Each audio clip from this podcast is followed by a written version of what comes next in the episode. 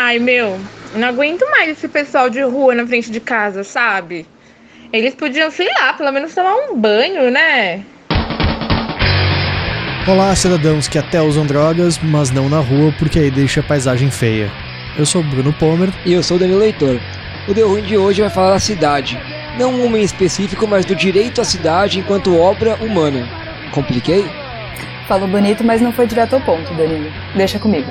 Eu sou a Bia Seto e o episódio de hoje vai falar do direito à cidade em cidades à direita. Ou seja, como fazer para sobreviver em cidades que odeiam gente. Falando em gente, se você quiser falar com a gente, já sabe.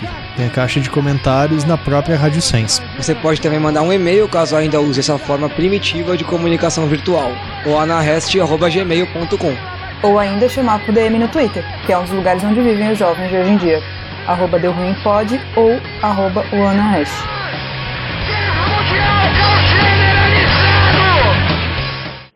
Volta! Volta que deu ruim! Hey, hey, hey, nego! Você está na sintonia da sua rádio Êxodos. Eu, DJ Nel, comandando o melhor da Black Music. São 23 É mais fácil ser um carro em São Paulo do que viver na rua. E como Transformers é só um filme ruim, viver em São Paulo é uma guerra, inversamente proporcional ao quanto de dinheiro você tem no bolso. Claro que não é só São Paulo que tem essa mania de odiar a gente. Dá pra encontrar desde mecanismo anti-mendigo na calçada, até espaço público que só os mais limpinhos podem frequentar em qualquer grande metrópole brasileira. E também muitas pelo mundo. Mas como a gente vive esse relacionamento abusivo com São Paulo, mesmo tendo só um paulista entre nós três, né, Danilo Leitor? Nossos destaques iniciais ficam por aqui mesmo. Vou começar com o novo Vale do Angabaú, aquela belezinha, hein? Tá linda aquela desgraça. Não basta odiar gente, tem que ser feio. Você sabe que aquilo é uma versão aumentada de uma merda que o prefeito de Porto Alegre fez, sabia. né? Nossa. Gaú... Cara, gaúcho inovador em tudo, cara. Essas fontes horrorosas no, no chão e tal, isso aí começou lá. É a arquitetura da destruição. Gastaram uma né? grana. É a arquitetura, é a arquitetura pós-moderna, a arquitetura da destruição. O melhor comentário que eu vi dessa merda foi: Agora o paulistano que mija nas escadas do Vale do Angabaú já tem onde lavar as mãos. Maravilhoso. Lavar as mãos é que essa gente faz bem, né, cara? Tipo, ah, a galera toda se fudendo aí. né? mãos. Lava as mãos, tá tudo bem. Mas, cara, é, é um- uma coisa bizarra, porque Vale do Angabaú era- era um- já foi um lugar bonito. Gente, mas o Vale era dia. muito lindo. Eu, eu, eu, sou, eu sou de Recife, né? É, e São Paulo é de fato esse lugar muito inóspito, eu acho, em geral. E uma das coisas que eu gosto muito de São Paulo é que São Paulo tem uns lugares que você para e fala, nossa, mas aqui é bonito. Você pode fechar o olho, você fecha um pouquinho o olho assim, dá uma, esfor- um- uma forçadinha, aí você acha bonito, sabe? Agora, eu queria dizer uma coisa, cara. Caetano, ainda não consegui entender essa tua pira aí com Ipiranga com a Avenida São João, cara. Não acontece nada lá, não sei ficar meio surdo cara, e não conseguir respirar. Eu nunca vou esquecer meus primos cariocas que me zoavam quando eu era adolescente e cantavam "Ê, ê, ê, a praia de Paulista é o Rio Tietê. E é isso, né? Aliás, você me lembra um caos a lá Leonor Macedo. Certa feita, eu tava voltando, eu não lembro de onde, de ônibus, é, um cometão, chegando ali no Tietê, na rodoviária. E cara, logo no começo da viagem, no banco ao lado ao meu, tinha uma moça jovem e um rapaz tão jovem quanto, que não se conheciam. E o rapaz começou a dar em cima da moça. E ele passou a viagem inteira dando em cima da moça. E ela foi aceitando o flerte. E eu querendo dormir e querendo que eles morressem porque eles não paravam de falar. Quando chegamos em São Paulo, já tinha desistido de dormir. Essa mulher que ela tava na janela, ela me vira pra janela e fala: O que, que é isso aqui? Aí o cara fala assim, meio envergonhado, meio porra, né? Ah, é o Rio Tietê. Aí ela vira e fala: Que lindo! Aí eu falei. é, Nessa hora eu fiquei, pensei, nossa, essa mulher deve vir de um lugar muito pequeno. Porque pra ela ver o Rio Tietê e achar lindo. É, não sei, ou então, ou então ela tava quando ela já tava. Era um caso. Era um caso. Como é que chama? Primitivo de Covid, tava sem os, sem, sem os sentidos, não tava sentindo cheiro de nada. Porque como é que alguém olha pra, é, Acho que eu nunca mais ouvi, nunca ouvirei alguém olhando pro Tietê e dizendo que coisa linda. Cara, sei lá, alguém que tá vindo pra cá tá emocionado por chegar pela primeira vez na cidade e tal, até, até pode acontecer, né? Tô aqui tentando achar justificativas. Nossa, eu, eu, eu tenho uma única. Um único acontecimento, não desse exatamente, eu- é, num, num desses minhas momentos de trabalhadora de São Paulo, eu acordava às 5 e meia da manhã pra ir pra uma escola, né, do, dessas grandes escolas da esquerda cirandeira de São Paulo. Só trabalhamos com É. nomes, hein? Queremos nomes. Não, sem nome, sem nome, sem nomes. Hoje não. É, e eu tava no ônibus, então imagina, eu no ônibus, quase dormindo, vendo o sol nascer no Rio Pinheiros. E aí eu olhava e falava, cara, como eu queria que isso fosse um rio de verdade, sabe? Porque aquela cena me, me deprimia. Era um pôr do sol. Um pôr não, um nascer do sol no rio e era triste. Eu fiquei, gente, como você- como é que São Paulo consegue estragar um- um- um nascer do sol no rio? Muito triste, né, gente? Cara, não só um rio qualquer, mas um rio que os caras inverteram o fluxo da vazão dele. São Paulo, é, cara, Paulista é, é tão incrível que conseguiu fazer isso. Cara conseguiu inverter essa merda e aí agora alaga tudo. É muito louco, tem um documentário que chama Entre Rios, vocês já viram, que é exatamente sobre a cidade que cresceu em torno dos rios, desses rios, né? Tietê, Pinheiros e Tamanduateí. E é muito louco o cara falando que quando fizeram, quando retificaram Tamanduateí, canalizaram Tamanduateí, por exemplo, eles fizeram um, um tamanho de calha que falou, porra, isso isso daqui só vai, só vai dar enchente numa, numa chuva, numa vazão que acontece uma vez a cada 100 anos. Eles não previam o futuro, obviamente. Eles não, não previam a nossa capacidade de entupir tudo. Né? E aí agora o Tamanduateí choveu, alagou. Não tem mais essa de sol numa chuva gigantesca. É, cara, eu, eu adoro essa mentalidade urbana de, de branco burro que não consegue lidar com a natureza. Assim, em, em São Paulo, a população, né, os, os governantes e tal, concretaram todos os córregos da cidade. Então, né, não escorre mais água. Toda, todas essas ruas mais baixas, elas foram um riachinho, foram um córrego, alguma coisa. Aí, As grandes né, avenidas também, né? é, Sabe o que eu gosto também sim, dessa ideia? especialmente. Eu acho muito da hora que primeiro a gente pega, concreta os rios, né? Faz eles. É... Oh meu Deus. Faz essas enchentes acontecerem. E o que, que a gente faz pra resolver? Faz um piscinão. Quer falar de arquitetura feia? O piscinão tá aí. Gente, você faz um buraco concretado. É, eu- Né, mas, cara, é, aí, o, que eu, o que eu acho legal é uma outra relação que tem, cara, que eu vi de perto e é sensacional, que é o que fizeram, por exemplo, em Blumenau. Chegou aquele monte de alemão burro lá, meus, meus antepassados, viram que tinha uns índios morando ali no- naquele mato e eles moravam, sei lá, um quilômetro do rio, mais ou menos. Devem ter pensado, porra, esses índios burros aí, morando longe da água. Vamos construir a cidade bem na beira do rio. A cada dois anos o rio alaga. E ele enche a cidade d'água. Toda ela, cara. Me- Metade da cidade alaga periodicamente a cada dois ou três anos. É fantástico. Ai, a evolução humana, né? Se ela, se ela fizesse sentido. E voltando, mas voltando pra notícia de abertura do Vale do Anhangabaú, vou dar uma dica aí cultural pra vocês. Sigam o Instagram arroba splovers. Só que esse lovers é com três S no final. Nosso grande amigo e que já foi entrevistado do Deu Ruim, Fernando Ramone, que ele tira fotos dos lugares mais maravilhosos de São Paulo com a careca dele aparecendo como se ele fosse um turista maravilhado com a beleza que é essa cidade. E aí, uma das fotos é óbvio nesse Anhangabaú cimentado aí, com essas luzinhas. O que é bizarro, né? Você tava falando dos rios, Pomer. O vale do Anhangabaú não tem mais nada de vale. Quer dizer, ele continua sendo um vale porque ele tá ali pra, na parte baixa do terreno, mas Fora isso, cara, você só lembra que ele é um vale, que significa, portanto, que tem um rio ali, quando algum professor te conta. Porque senão você não sabe. Você- o, nome, o nome virou só o nome, né? Mas é bom porque, né, cara, ninguém consegue vender rio, né?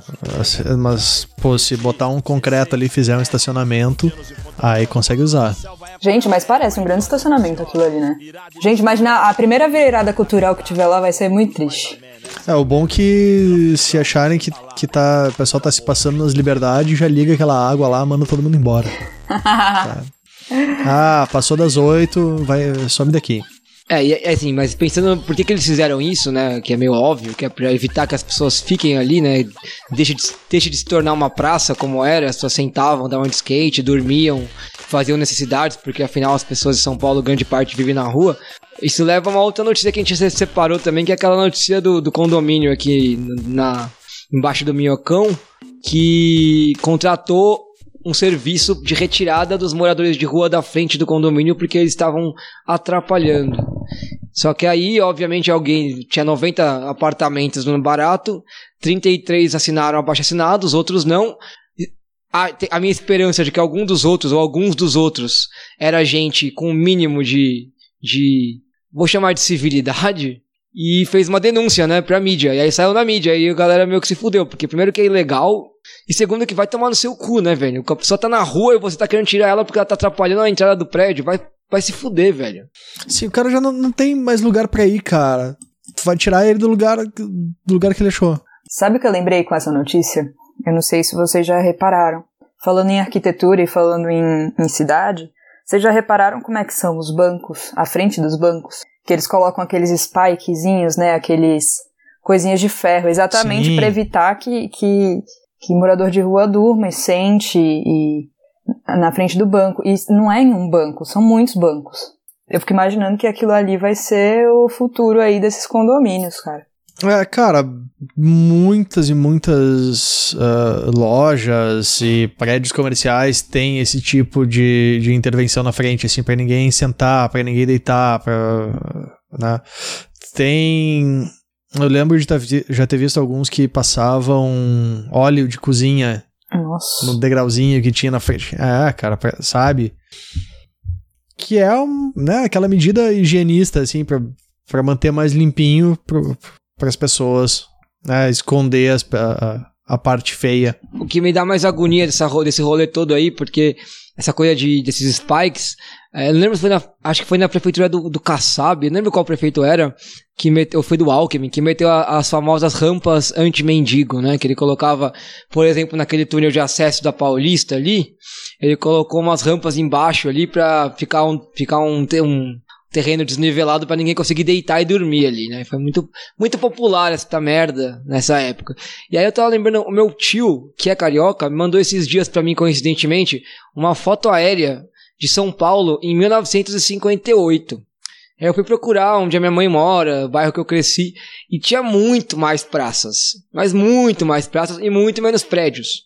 E também muito menos carro, tinha muito espaço verde ainda. O que me leva a crer, quer dizer, quer não, a, concluir que esse ódio de São Paulo por pessoas, ele foi aumentando gradativamente, exponencialmente durante o tempo, porque 58 para cá são só 60 anos, sabe? Não é, tô falando de século 17, né? Então, 60 anos tem uma mudança, uma transformação tão absurda na direção de odiar as pessoas, que e aí acho que para mim o totem, o símbolo máximo de para quem a cidade é, para quem a cidade é construída, são esses maravilhosos edifícios estacionamento, sabe? No centro tem alguns.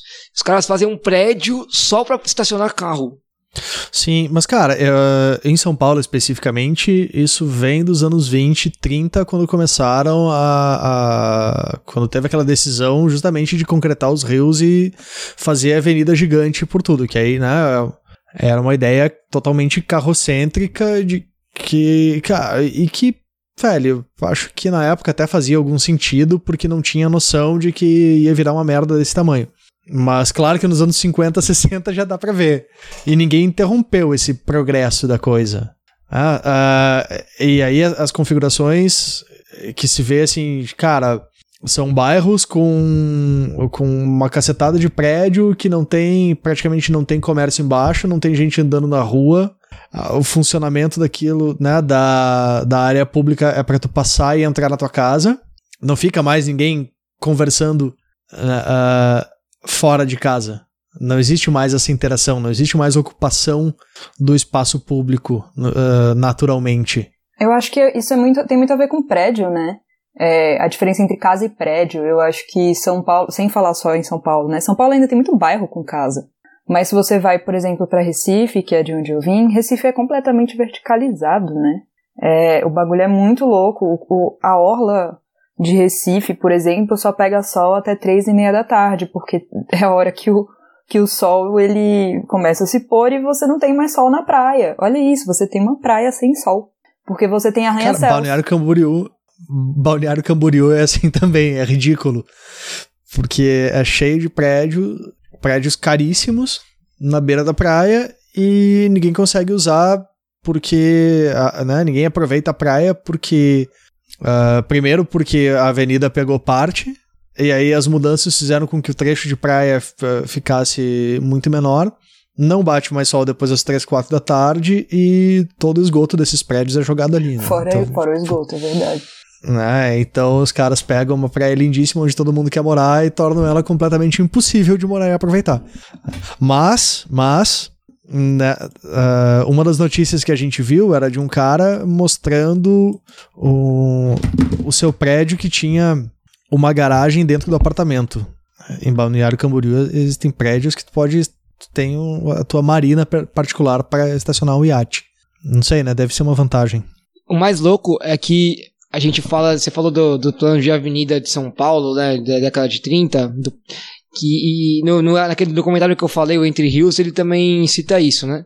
Ah, esse plano foi, do, ele, ele, ele foi pensado e executado pelo Prestes Maia, quando ele se tornou prefeito, né? Ele já tinha o plano antes, se tornou prefeito, foi ele que pôs ele esse plano em funcionamento. E antes do Prestes Maia, o prefeito anterior, que era o Anhaya Mello, ele tinha um plano que era o completo oposto, que era um plano de pensar a cidade a partir de hidrovias, utilizando os rios, né?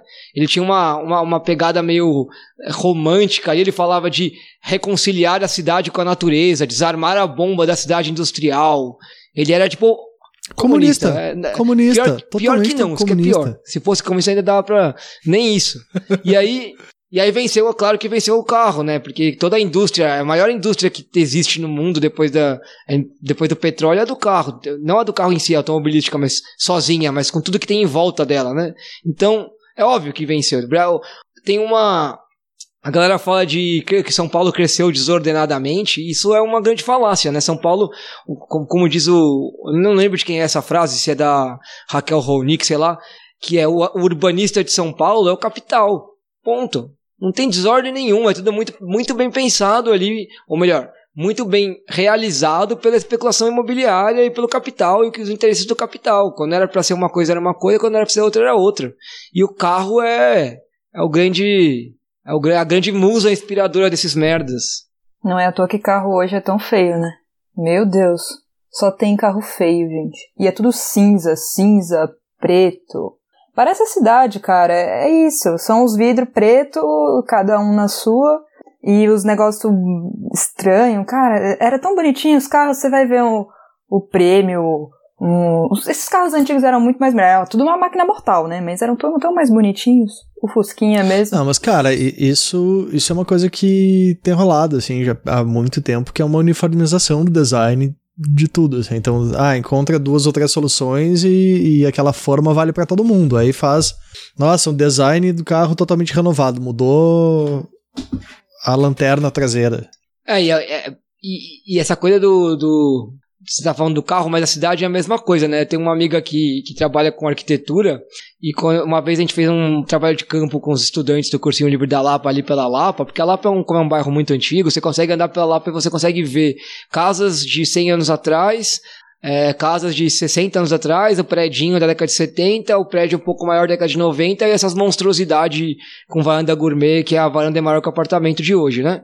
E ela tava me explicando que, cara, se você pegar esses modelos de, de- desses prédios com varanda gourmet, o plano mais, mais barato, que inclusive é da Minha Casa Minha Vida também, se você pegar esse prédio, o desenho, a planta, tudo, e você for pro Recife, ou pra São Luís, ou pra qualquer outro lugar que tenha tido um projeto da Minha Casa Minha Vida, é o mesmo prédio. É o mesmo prédio. É exatamente igual. Igualzinho. E é isso. É uma, e, e- e, assim, não é nem que eu tô uniformizando uma coisa legal. Eu tô uniformizando um negócio horrível, né? Horrível e, de novo, que reforça a ideia de que a cidade odeia as pessoas. Porque se você anda pela Lapa nos quarteirões onde tem esses prédios gigantescos que pega o quarteirão inteiro, tem um muro de 5 metros de altura, um segurança da Ha- Haganah lá, aquela empresa israelense de segurança privada, é, só passa carro, não tem ninguém na rua, passar ali de noite, cara. É tipo, é muito bizarro, porque o muro que supostamente é pra se proteger, ele produz o espaço violento, ele produz a possibilidade de um espaço violento. Se fosse uma casa com a galera na porta, na janela, trocando uma ideia, jogando futebol na rua, não tinha essa- esse, esse medo. Né? Então, o, o rolê da segurança do condomínio privado, ele produz o medo. É muito. Eu, vou- eu ia falar que é contraditório, mas não é nem contraditório porque é proposital, né? Complementar no fato, sei lá. Mas vocês sabem que São Paulo, em questão de calçada, é a capital que tem menos questões, né? Porque vocês sabem é que, que existiu esse estudo, né? O estudo que mostra quais são as ruas, que as ruas e as calçadas são inadequadas para a circulação de pessoas. E eu acho que essa inadequação das calçadas mostra muito isso, o quanto a gente não se locomove andando. E São Paulo não é a pior. São Paulo, na verdade, é a menos ruim. É, para qualquer pessoa que já andou em qualquer outra cidade, como Recife, sabe o quanto calçadas são destruídas. E são completamente destruídas. Tem calçada que você não consegue andar. Imagina se você é um cadeirante, imagina todas essas questões, né? É, a, a, calçada em si, ela mostra muito do, da cidade, para quem que a gente está construindo a cidade, né? E São Paulo não é tão ruim. Nesse sentido. Acho que a gente pode encerrar esse bloco com essa fala de São Paulo não é tão ruim, ou então, já que essa bola foi levantada, como pro Pomer usar o bordão que é preferido dele. É, cara, que a gente tem. Não é meu bordão preferido, mas foi um grande compositor anônimo que fez a música definitiva sobre essa cidade, que é São Paulo, lugar cheio de paulista.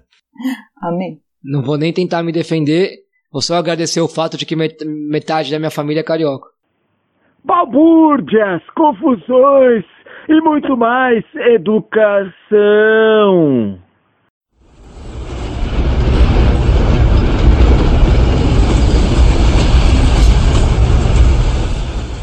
Ter direito à cidade passa por ter direito à educação.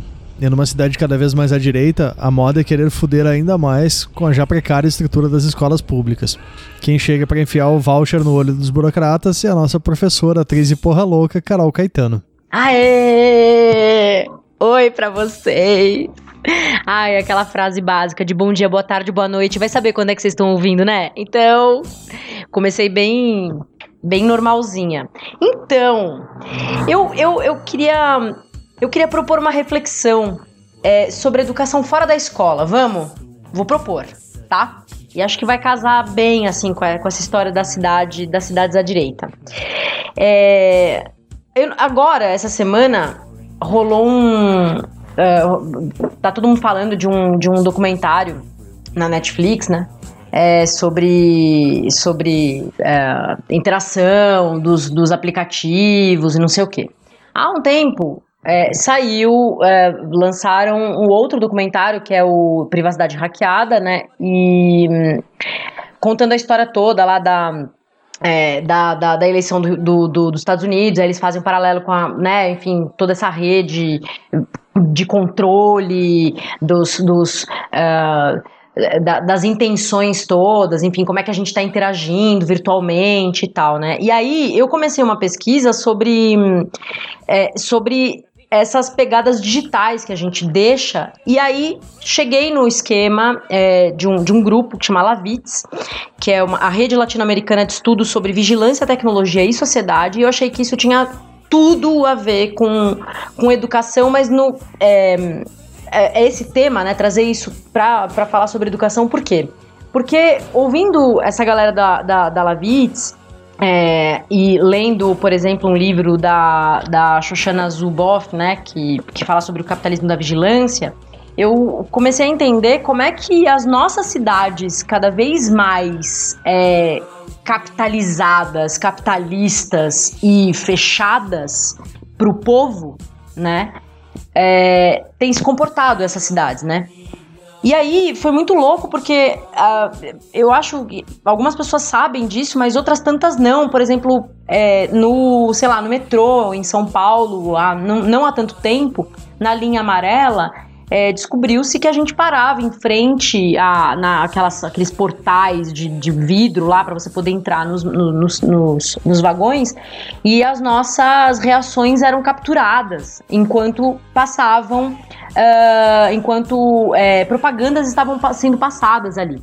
E isso era ilegal e ninguém estava falando nada sobre isso até que descobriram.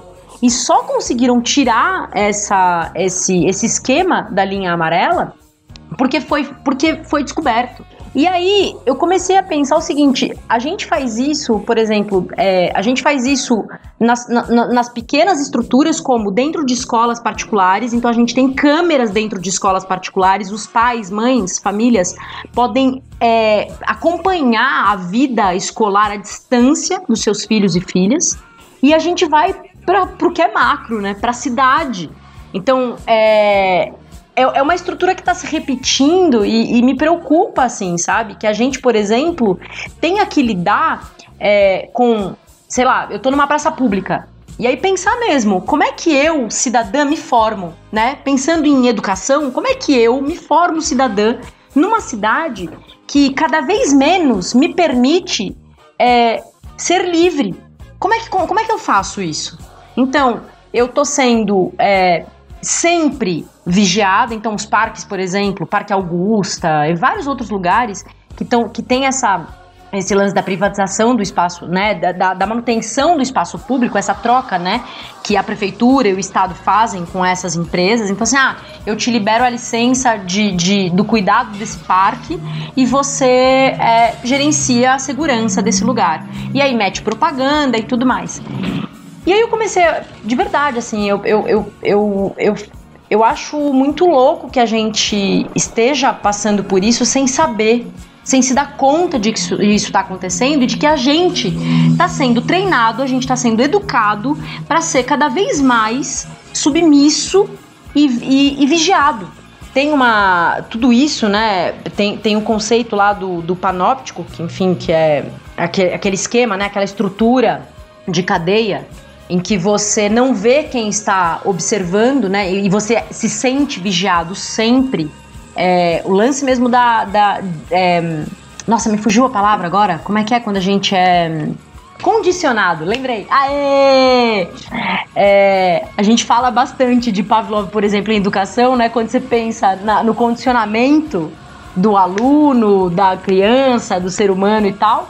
E a gente entende isso na cidade. E a gente entende isso fora da esfera privada, né, que é a minha casa, por exemplo.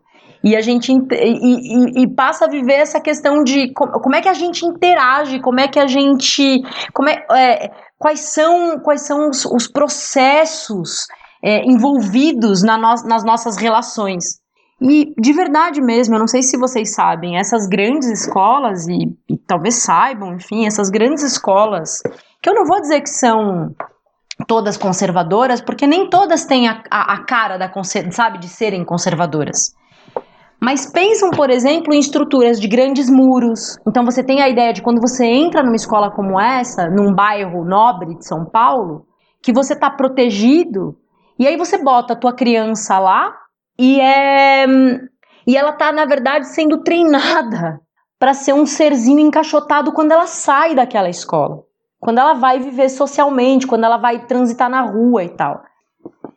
É, eu queria mesmo, assim, que, putz, que a gente conversasse sobre é, quando a educação, quando a, a, a, a ideia de que você precisa educar seres humanos sai dessa, desse lugar bonzinho, né, que é a escola não é boazinha, mas assim, eu quero dizer, é, proporcionar é, envolvimento e proporcionar acesso à cultura, a, enfim, coisas lindas, e passa a tratar todo mundo como. Eu lembrei muito, sabe do quê? Da, da música, e é bem clichê, desculpa aí, mas a música do Pink Floyd, sabe?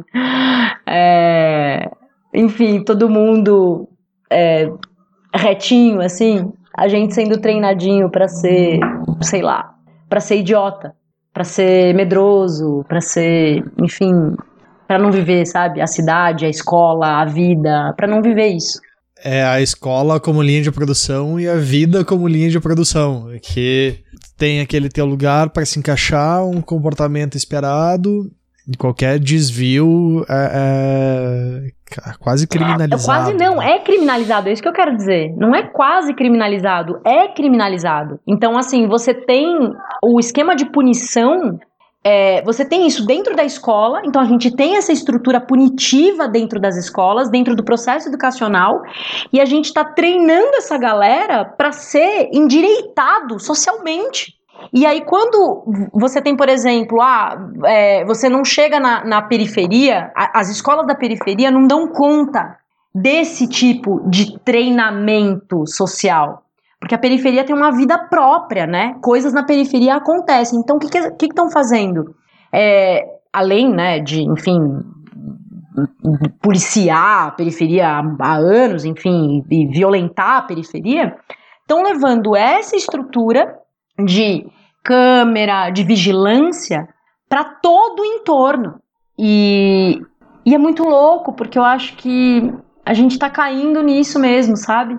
A gente tá. A gente tá é, sendo vencido por, por, esse esquema. Então, não, não acho, por exemplo, que a gente tenha que. É, sei lá, eu indico mesmo, de verdade, eu indico mesmo. Ah, você tá na, em praça pública, não liga o teu Wi-Fi. Porque a hora que você liga o Wi-Fi, você tá tendo teus dados roubados. Ponto. Eu saio falando mesmo. É, mas e aí, né? O que, que a gente tá fazendo com, o que, que a gente tá fazendo socialmente, sabe? Sendo vigiado e não fazendo nada. Tipo, não fazendo nada, a gente não tá fazendo nada. A gente não tá lutando contra isso, sabe? Acho muito louco. Deixei vocês tristes? Não, triste não, porque eu já vivo triste com isso, né? Mas não chegou a piorar. Mas, cara, eu tava fazendo um curso uh, esses dias de estratégias de social media e tal, e eu, eu não entrei na discussão porque, cara, não, ia, não era o, o, o, ponto ali, não era o momento. Mas em certo momento rolou uma discussão, ah, isso aqui é ah, que isso e aquilo, e, e a gente precisa entender o algoritmo, porque ele é o que né, dá o formato, as coisas e tal. Mas isso foi falado de uma maneira extremamente positiva, sabe? Porque, cara, porque nos facilita a vida. O cara, mas a porra do algoritmo foi justamente o que estragou a internet para começo de assunto. Pra não ah. falar da matemática, né? Tava tudo bem na, na aula de matemática até chegar na porra do algoritmo. Logaritmo, então, piorou. Eu sou de humanas, eu bato no peito para dizer que eu não entendo lufas disso. Agora, sobre os algoritmos é, usados para as redes, eu, eu comecei a falar: opa, pera lá, acho que eu preciso entender esse negócio aí, porque eu me sinto sendo controlada, vigiada, sabe? É muito louco. Exato. E, aí, e eles funcionam uh, como uma maneira de, de coerção, de, né, de, de guia e de isolamento do diferente. Tá, não tem mais contato. Aquilo que, né, que a gente fala que é o mais importante, especialmente para crianças pequenas, né, de, de começar a interação, de sociabilidade, de interagir com os outros, de, de ir aprendendo limites e, e maneiras e normas, né, e todas as complexidades e sutilezas, esse tipo de controle vai matando. Porque aí chega uma hora que, que tu tem contato ou com as pessoas que pensam exatamente igual a ti ou com os doidos que acreditam no Olavo de Carvalho. Então, mas é, é muito doido, porque assim, é, a, a, quando a gente pensa, por exemplo, é, nas conversas que acontecem. Outro dia eu fui dar uma aula e fui fazer, fui contextualizar, enfim, né? Fui falar sobre é, invasão em terra indígena, não sei o quê. Fui contextualizar. Comunista. Então, olha que loucura. Só que a gente tá dando aula, olha que loucura. A gente tá dando aula, eu no caso, eu dou aula pela plataforma Meet, da, né, do Google. E aí, eu, quando eu comecei a falar sobre isso, eu pirei que eu estava sendo é, observada e me senti vigiada pela plataforma, porque é isso, né? As coisas que você fala viram dados e pelos alunos. Por quê? Porque é, os alunos estão, né, uma faixa etária aí, enfim, de, de adolescentes, tá entendendo que ninguém pode é, se manifestar. Então, as pessoas precisam, cada um, cuidar da sua própria vida e opinião e não se fala mais sobre. E a escola é lugar disso, só que a gente está reproduzindo na escola. É, aliás, a gente está é, na rua reproduzindo aquilo que a escola está ensinando, sabe? Que é não, é, não, não discordar, não. É muito louco, porque essa, essa ideia de, de controle que eu entendo na cidade, eu entendo, por exemplo, quando eu saio e vou numa praça e eu vejo que um cara não pode dormir no banco, e ele poderia, porque aquilo é um espaço público. Só que aquele espaço, como está sendo gerenciado por uma empresa é, X, esse espaço deixa de ser público. E aí, é, essa, essa forma de entender a, as, as relações com com outro, com os espaços e tal, tá, tá virando, tá ficando normal dentro da escola. Então, assim, eu não posso é, dialogar com ninguém dentro da escola. Porque eu não posso dialogar com ninguém fora da escola também. A gente sempre quis que a escola fosse mais como a vida, né? Menos muro, menos grade, menos uniforme. Na verdade, a vida é que tá ficando mais parecida com a escola. é, a guerra de classes que era antigamente era de classes sociais, agora a vida tá virando uma grande guerra de classes do turma do Olavo contra a turma do, sei lá. Quem que é o opositor do Olavo, Pomer? O mundo, cara, todo mundo que pensa um pouquinho é, é opositor do Olavo. Justo. É, cara, eu acho que a gente não fica triste com isso, é, mas a gente fica, como é que é aquela frase? É, frustrado, mas não, mas não surpreso. Frustrado, mas não surpreso, exato, exato. E eu não sei vocês, assim, cê, é, tem essa. Eu, eu tento eu tento é, levar para dentro da escola a experiência que, e eu curto muito a cidade. Isso que é muito louco. Eu sou uma pessoa muito apaixonada é, pela cidade, pela arquitetura, pela, pelas pessoas, né? Eu gosto muito é, de, de, de interagir com os espaços e pessoas. Eu gosto, sempre gostei. E, e aí eu tento levar para dentro da escola, embora agora a gente esteja né, em isolamento, não sei o que, eu sempre, quando dou aula, sempre tento levar para dentro da escola essa referência de, de utilização do espaço público. Eu sempre tento levar isso como, como, como sugestão para alunas e alunos, né? Tipo, olha, é, frequentem espaços assim, não só museu, sabe essa coisa toda? Não, é vai ali, conheça né, aquele, aquele outro lugar e tal.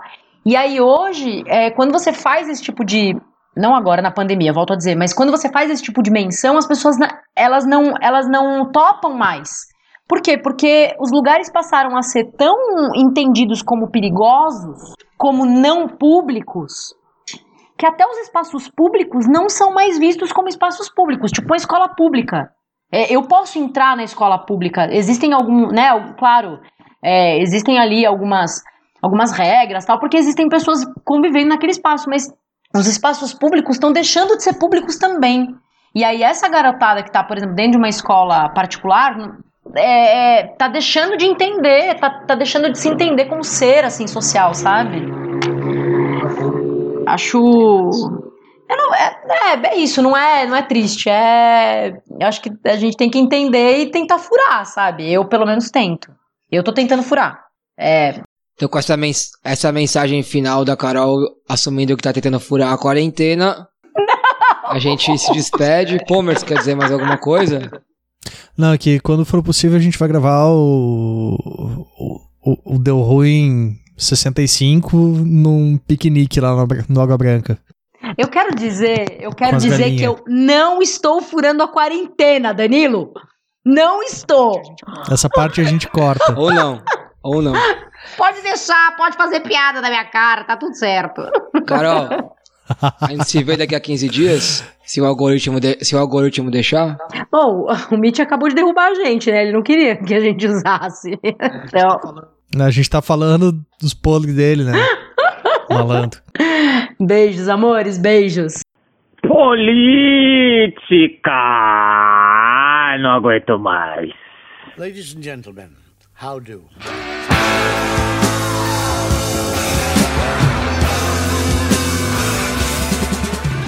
Do transporte ao lazer, quem cresce na quebrada sabe bem a diferença que tem da ponte para lá e da ponte para cá, sem falar embaixo da ponte. Para discutir o espaço público com um corotinho na mão e o passe livre na cabeça, a nossa geógrafa punk Mayara Vivian. Arrasou. Tô com corotinho, não tô com uma tônica. Tô, tô, tô reabilitação alcoólica, tô na água tônica zero ainda. Pra ser bem fitness, pra dar raiva. Sabe quando você tá tomando cerveja, a pessoa toma tônica, você fica com raiva, e quando é zero, você fica com mais raiva ainda. Então, esse negócio de direito à cidade, você sabe que dá gatilho, né? Da gatilho, como poderíamos falar de uma maneira terna, da gatinho. Porque, meu, eu tô desde o, que eu tenho 15 anos, eu tô nessa caralho de espaço livre, me afastei já faz uns anos, né, saí.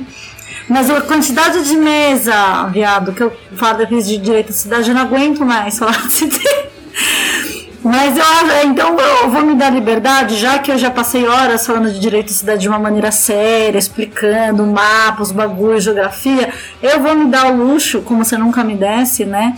De, de falar um, uns pontos de vista diferentes, né? Mas também fazer o merchan de uns amigos daqui a pouco, vocês vão ver. Mas o lance é assim, eu fico puta. Tem o negócio de transporte, o pessoal já falou da moradia, questão de especulação imobiliária. Mas eu fico. Eu fico puta agora com essas torres do cara, essa torre feia, sabe? Esse puta bagulho feio que o pessoal tá fazendo. Com umas cor, cor de burro quando foge, sabe? Umas cor que não existe, com umas varandinhas, tudo igual, varanda gourmet, umas bagulho mal feito. E aí essas torres feias, e eu, eu, vou às vezes no Baixo Bom Retiro, que a gente está articulando as costureiras lá da comunidade, e eu ando na Barra do Tibagi, olho o horizonte e você vê aquelas coisas feias avançando desde a Barra Funda pro Bom Retiro. Eu falo, não vai você no meu bairro, não! Eu vontade de um Power Ranger, assim, acabar daqui da, da Rua de Ramos vocês não passam, me respeita. Pode chamar as meninas superpoderosas, porque elas sempre salvam a cidade, destruindo a cidade. Também pode ser, boa. Boa reflexão que você puxou agora. E aí a gente tá tentando atirar para tudo quanto é lado.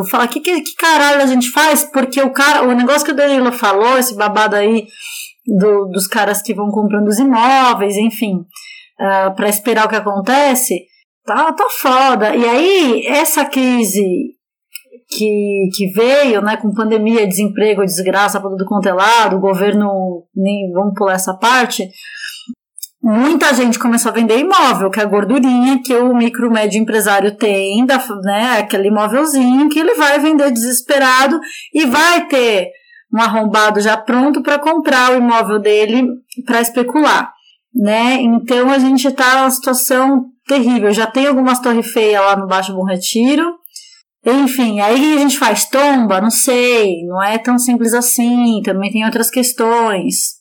É, ser rico você já sabe. Enfim, o que a gente faz? A gente compra. Aí entra o meu que ia fazer do pessoal do FICA. Tem um negócio que eu descobri é, via Casa do Povo, essas articulações que a gente tem na comunidade, que tem esse fundo chamado Fundo FICA.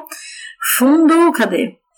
Cadê? Eu separei a sigla que essa porra agora não tá aqui. É Fundo Imobiliário Comunitário para Aluguel. Fundo Imobiliário, é isso daí que você falou mesmo. E aí a gente está tá fazendo um mapeamento legal de curtiço lá no bairro, mapeando os imóveis.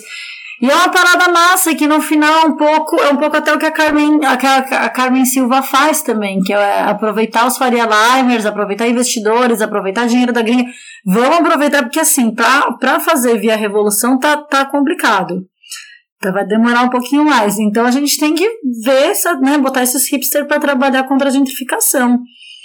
E tomara que, que vá funcionando. Ele já tem algumas experiências legais, enfim. Estamos tá, fazendo umas coisas juntas, está sendo bem massa. Essa perspectiva de, mesmo que seja muito pequeno o exemplo, é, em termos de escala, é algo, entendeu? É algo, existir já é algo é, enfim, uma mudança quantitativa que implica uma mudança qualitativa, já diria o, o Carlitos lá.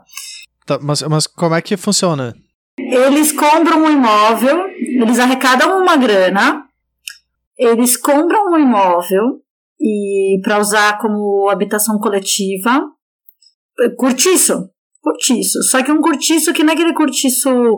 É um cortiço que ele é pensado para a pessoa mesmo. Então, tem algumas adaptações, espaços coletivos. Então, eu tava conversando com o pessoal. Cara, uma coisa que é importante é ter um espaço coletivo para criança que seja organizado para tal, porque não é largar as crianças no meio do varal. Enfim. E, e espaço coletivo de trabalho. O que a gente tem no, no bairro muito são pensões que as pessoas alugam um, um quarto para ser só oficina, só para colocar as máquinas de costura.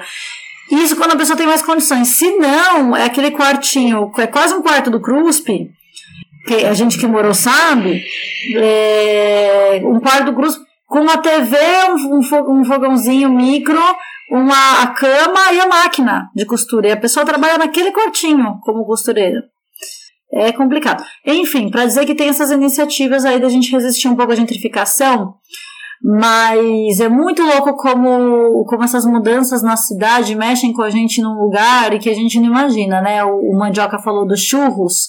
Na quebrada tem churros a rodo ainda.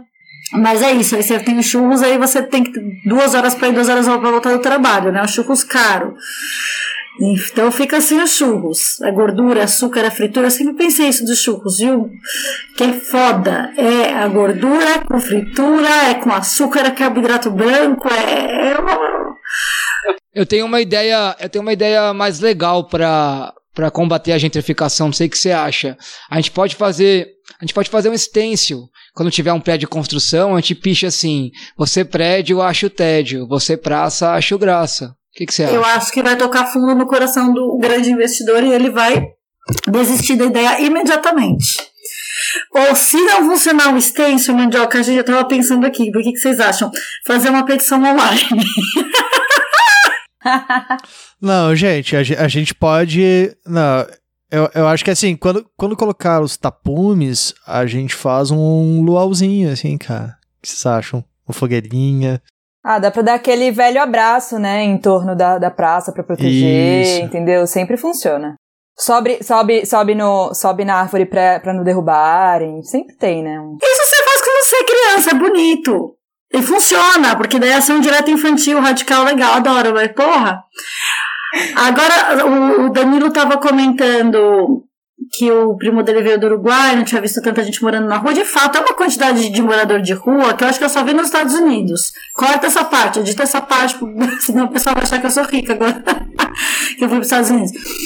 Mas o, o povo é assim, duas coisas que me chocam. Tem essa quantidade de morador de rua, e em lugares que tem muito menos morador de rua, as pessoas se mobilizam mais, são mais radicais, ou mais pra cima. É foda, eu não sei o que fazer. Aqui a gente vai, já todo deu ruim, eu vou falar a mesma coisa, eu vou morrer falando isso. Aqui você vai tacar uma caralha de uma pedra na polícia, vem 15 caras do pessoal falar merda de você que você é emocionado, que você é um, não sei, teve problemas na infância, não, sei, nem, nem ouço mais. Faz uns cinco anos que eu já nem escuto mais, eu apago. Mas é foda, é isso. E você vai falar de direito à cidade como? É complicado. Mas ah, acho que o caminho é isso. A gente tem movimentos de moradia fortes.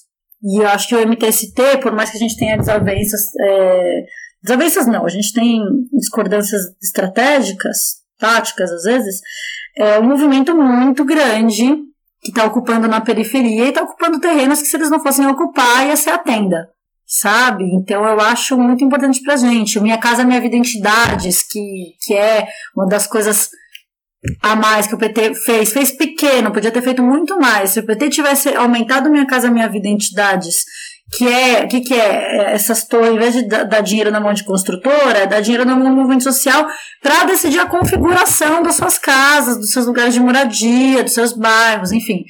Fez uma porcentagem ridícula, mas pelo menos fez, e o MTST foi o ator que mais brigou para ter a ampliação dessa categoria do Minha Casa Minha Vida. Enfim, vamos ver o que, que rola, né? E acho que tem que tentar todas as vias. Tem que, tipo, se, eh, se é por tombamento, vamos tombar. Se é votando no Boulos, vamos votar. Se é botando fogo não sei aonde, também me chama. Tem, todo mundo tem meu zap. É por aí, eu não vejo como escapar. Por quê? Porque aí vem a segunda parte do- da chamada do Deu Ruim, que é a direita cidade e a cidade de direita. Ou gentinha miserável que mora nessa cidade, ou gentinha medíocre. E aí você vai ver as pessoas legais que moram nessa cidade não votam nessa cidade, ou porque são imigrantes, ou porque tem outro domicílio, vem do interior, vem do Nordeste. Que é as pessoas que você mais ou menos consegue se relacionar, né? Porque o paulistano médio, assim, que fala assim, com a boca que parece que tá no nariz tapado, essas pessoas são insuportáveis, gente. Por isso que essa cidade dá errado. Puta gente, res- é, como é que fala? Chata. White trash, sabe? É gente que vota no Dória, vota no Bolsonaro. Ah, não, paulistano médio é tipo um gaúcho que tem dinheiro, cara.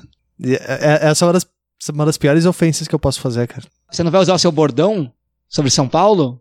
Não, cara, calma. É- essa eu vou deixar pra abertura do programa, cara. Ah, muito bom.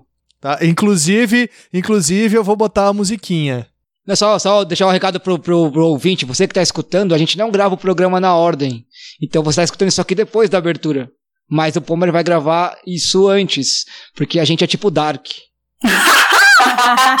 É. Eu sou minha própria avó dentro do programa, cara. É, mas você tá falando do- dos nordestinos, por exemplo, em São Paulo. E uma coisa muito louca que a gente para pra pensar, por exemplo, na USP, é que toda São Remo é, é basicamente feita de pessoas do Nordeste que vieram para construir essa cidade, cara, e construir a USP, construir a universidade, é, e o quanto essa imigração ela impacta, impactou na cultura, né, daqui.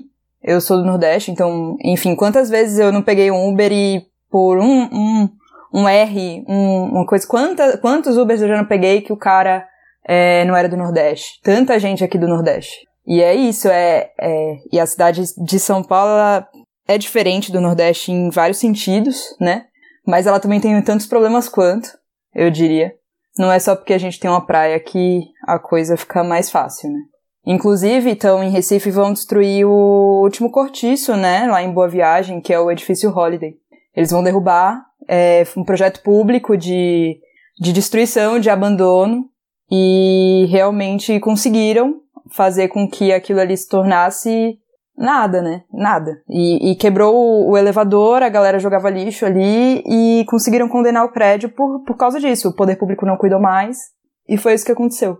Em vez de derrubarem o Holiday certo, né, aqui em São Paulo, vão derrubar o Holiday errado. Ah, existe babado. Você sabe que tem uma coisa que eu não supero, um luto que eu não supero, que a gente aqui em São Paulo tinha o São Vito.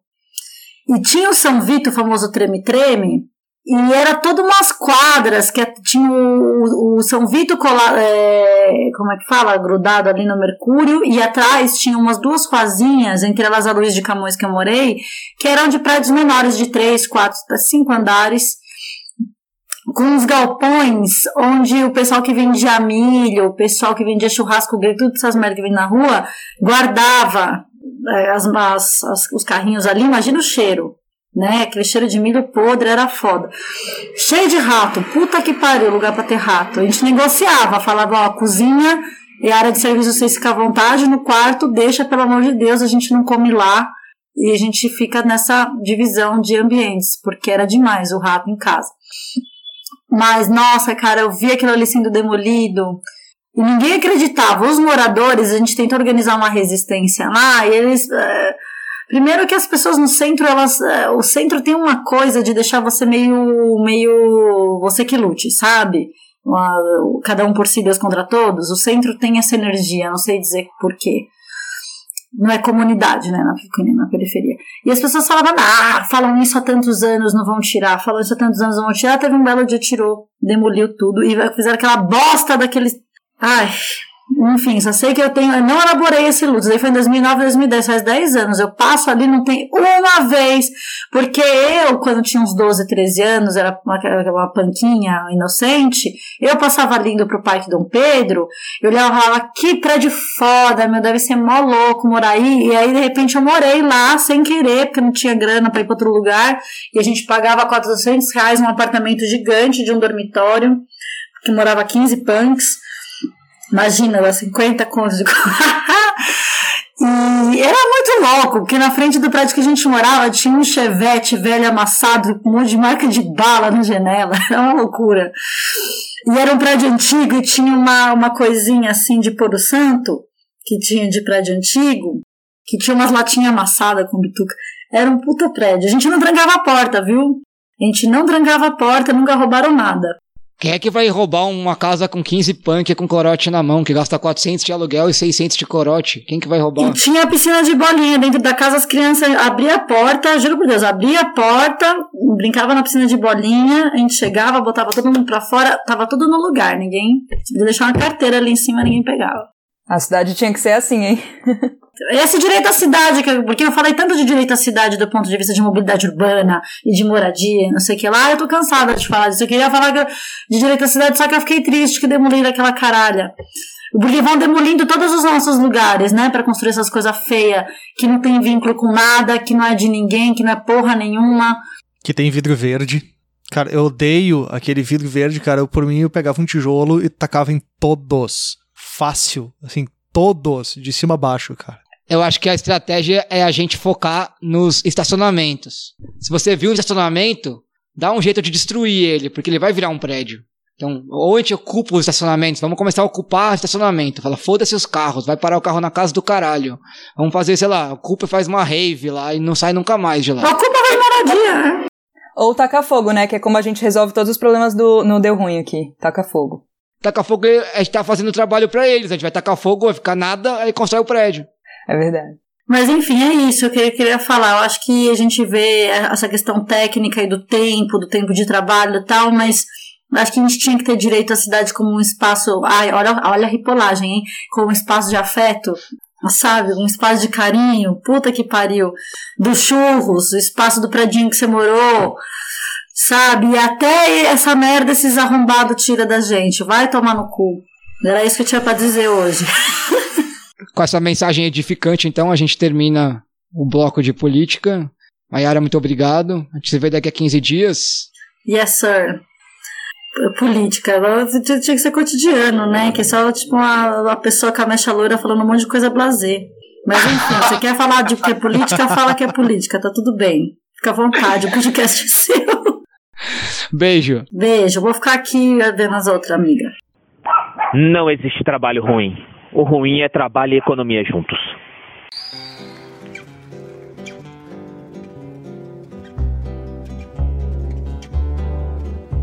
É só piscar o olho que uma grua nova aparece em alguma esquina da cidade. O espaço urbano é um espaço à venda, e quem vem para atravessar as negociações entre os empreiteiros e os empresários é o nosso historiador, camisa 10, Danilo Nakamura. Tudo bem, Danilo? Boa noite a todos e todas. Boa noite a todos os ouvintes aí também. É um ótimo tema para a gente debater, né? Independente do contexto de pandemia ou não, assim, é um tema que chama muita atenção, né? É, eu pensei em trazer para vocês falar um pouco mais especificamente da questão da moradia, né? Pensando na coisa do direito à cidade, embora é, poderiam ser vários os, as abordagens. E a partir é, faz uma semana eu assisti um documentário muito bom chamado Push Ordem de Despejo, que está no, no, no Festival Ecofalante, né, de documentários. E a Leilani Fará, né, a relatora especial da ONU sobre o direito à moradia, coloca uma frase que pode ser o, o mote para a gente começar a discussão aqui. Ela diz o seguinte, né? Eu acredito que há uma enorme diferença entre a habitação como uma mercadoria e o ouro como uma mercadoria. O ouro não é um direito humano, a habitação sim.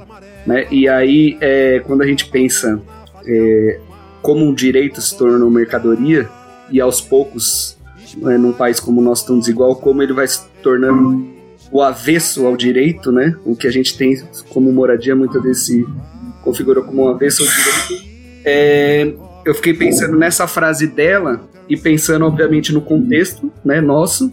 É, e aí, pensando primeiro em direito, acho que é legal a gente trazer o direito positivado na Constituição, né?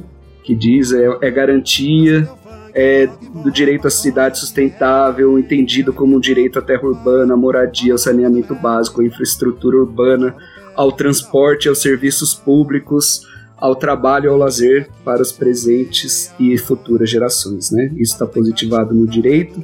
É, outra coisa que está positivado né, na nossa Constituição, pensando no momento como o nosso, é no caso do eminente perigo público, a autoridade competente poderá usar a propriedade particular assegurada ao proprietário em indenização ulterior se houver danos.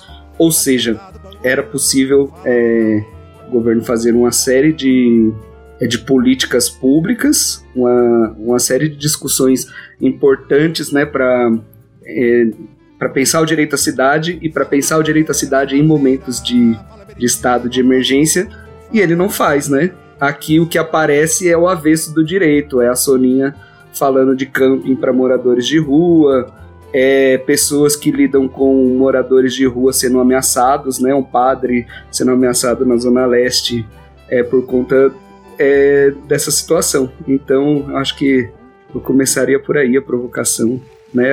Aceitando a provocação de vocês de pensar o direito à cidade e a cidade à direita. É, cara, uh, dentro disso que a gente tá falando de, do, do, direito à moradia e tal, e essa relação com o trabalho, eu tava vendo hoje uma notícia uh, de uma startup americana que quer ser o Uber dos despejos. Então os caras estão aproveitando a crise causada pela pandemia para oferecer né, oportunidade de renda extra para pessoas que vão ser agentes de despejo particulares. Claro que né, é lá que tem um sistema de moradia e, e legislação diferente e tal. Mas, cara, chegou nesse nível filha da putice, cara, sabe? A canalice tá no ponto em que tu ir lá tirar as pessoas do lugar que elas têm para morar, uh, porque elas evidentemente não têm dinheiro para pagar o aluguel, é oportunidade de trampo, cara. Para quem também tá fudido e uh, depois de amanhã pode ser retirado de casa pelo colega. Nesse. É, pensando nas filhas da putice, nesse documentário tem uma questão que já se transformou estrutural, que é importantíssimo da gente pensar, que é os grandes investidores, né? A gente tá falando os grandes milionários mesmo. E aí pensando em todas as grandes cidades, isso acontece em Londres, em Nova York, e acontece aqui também. Eles têm comprado é, bairros inteiros de centros do, da, das grandes cidades.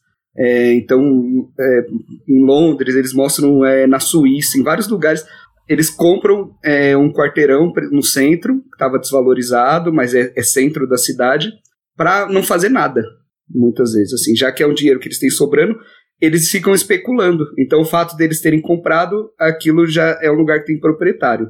E a partir dali, assim, eles ficam especulando. Ah, vai que essa acontece uma política, vai que abre um metrô aqui, vai que vai ter um, um grande evento aqui, ou que vai ter a abertura de um centro comercial. Aí sim, eles começam a especular e aí pensam em vender ou em alugar mas é, especificamente, é, em boa parte do tempo eles compram para não fazer absolutamente nada. É, é o puro, é, né, tipo, na cabeça dos capitalistas, puro direito de, de lucrar com, com, não, é, com ausência de direito para a maioria das pessoas, né? Que é uma coisa do, do, direito à propriedade acima do direito à vida, acima do, do direito a qualquer dignidade. Né? O, a, a própria é coisa do, do capitalismo, né? Você tem no direito um mercado, você tem, você tem exatamente a subversão do que é o direito e a subversão do que seria valorizado ou não valorizado, e é isso, é o que você lucra, você lucra. É isso. Dá lucro. Não, não ter gente, ter gente sem, sem casa dá, dá lucro.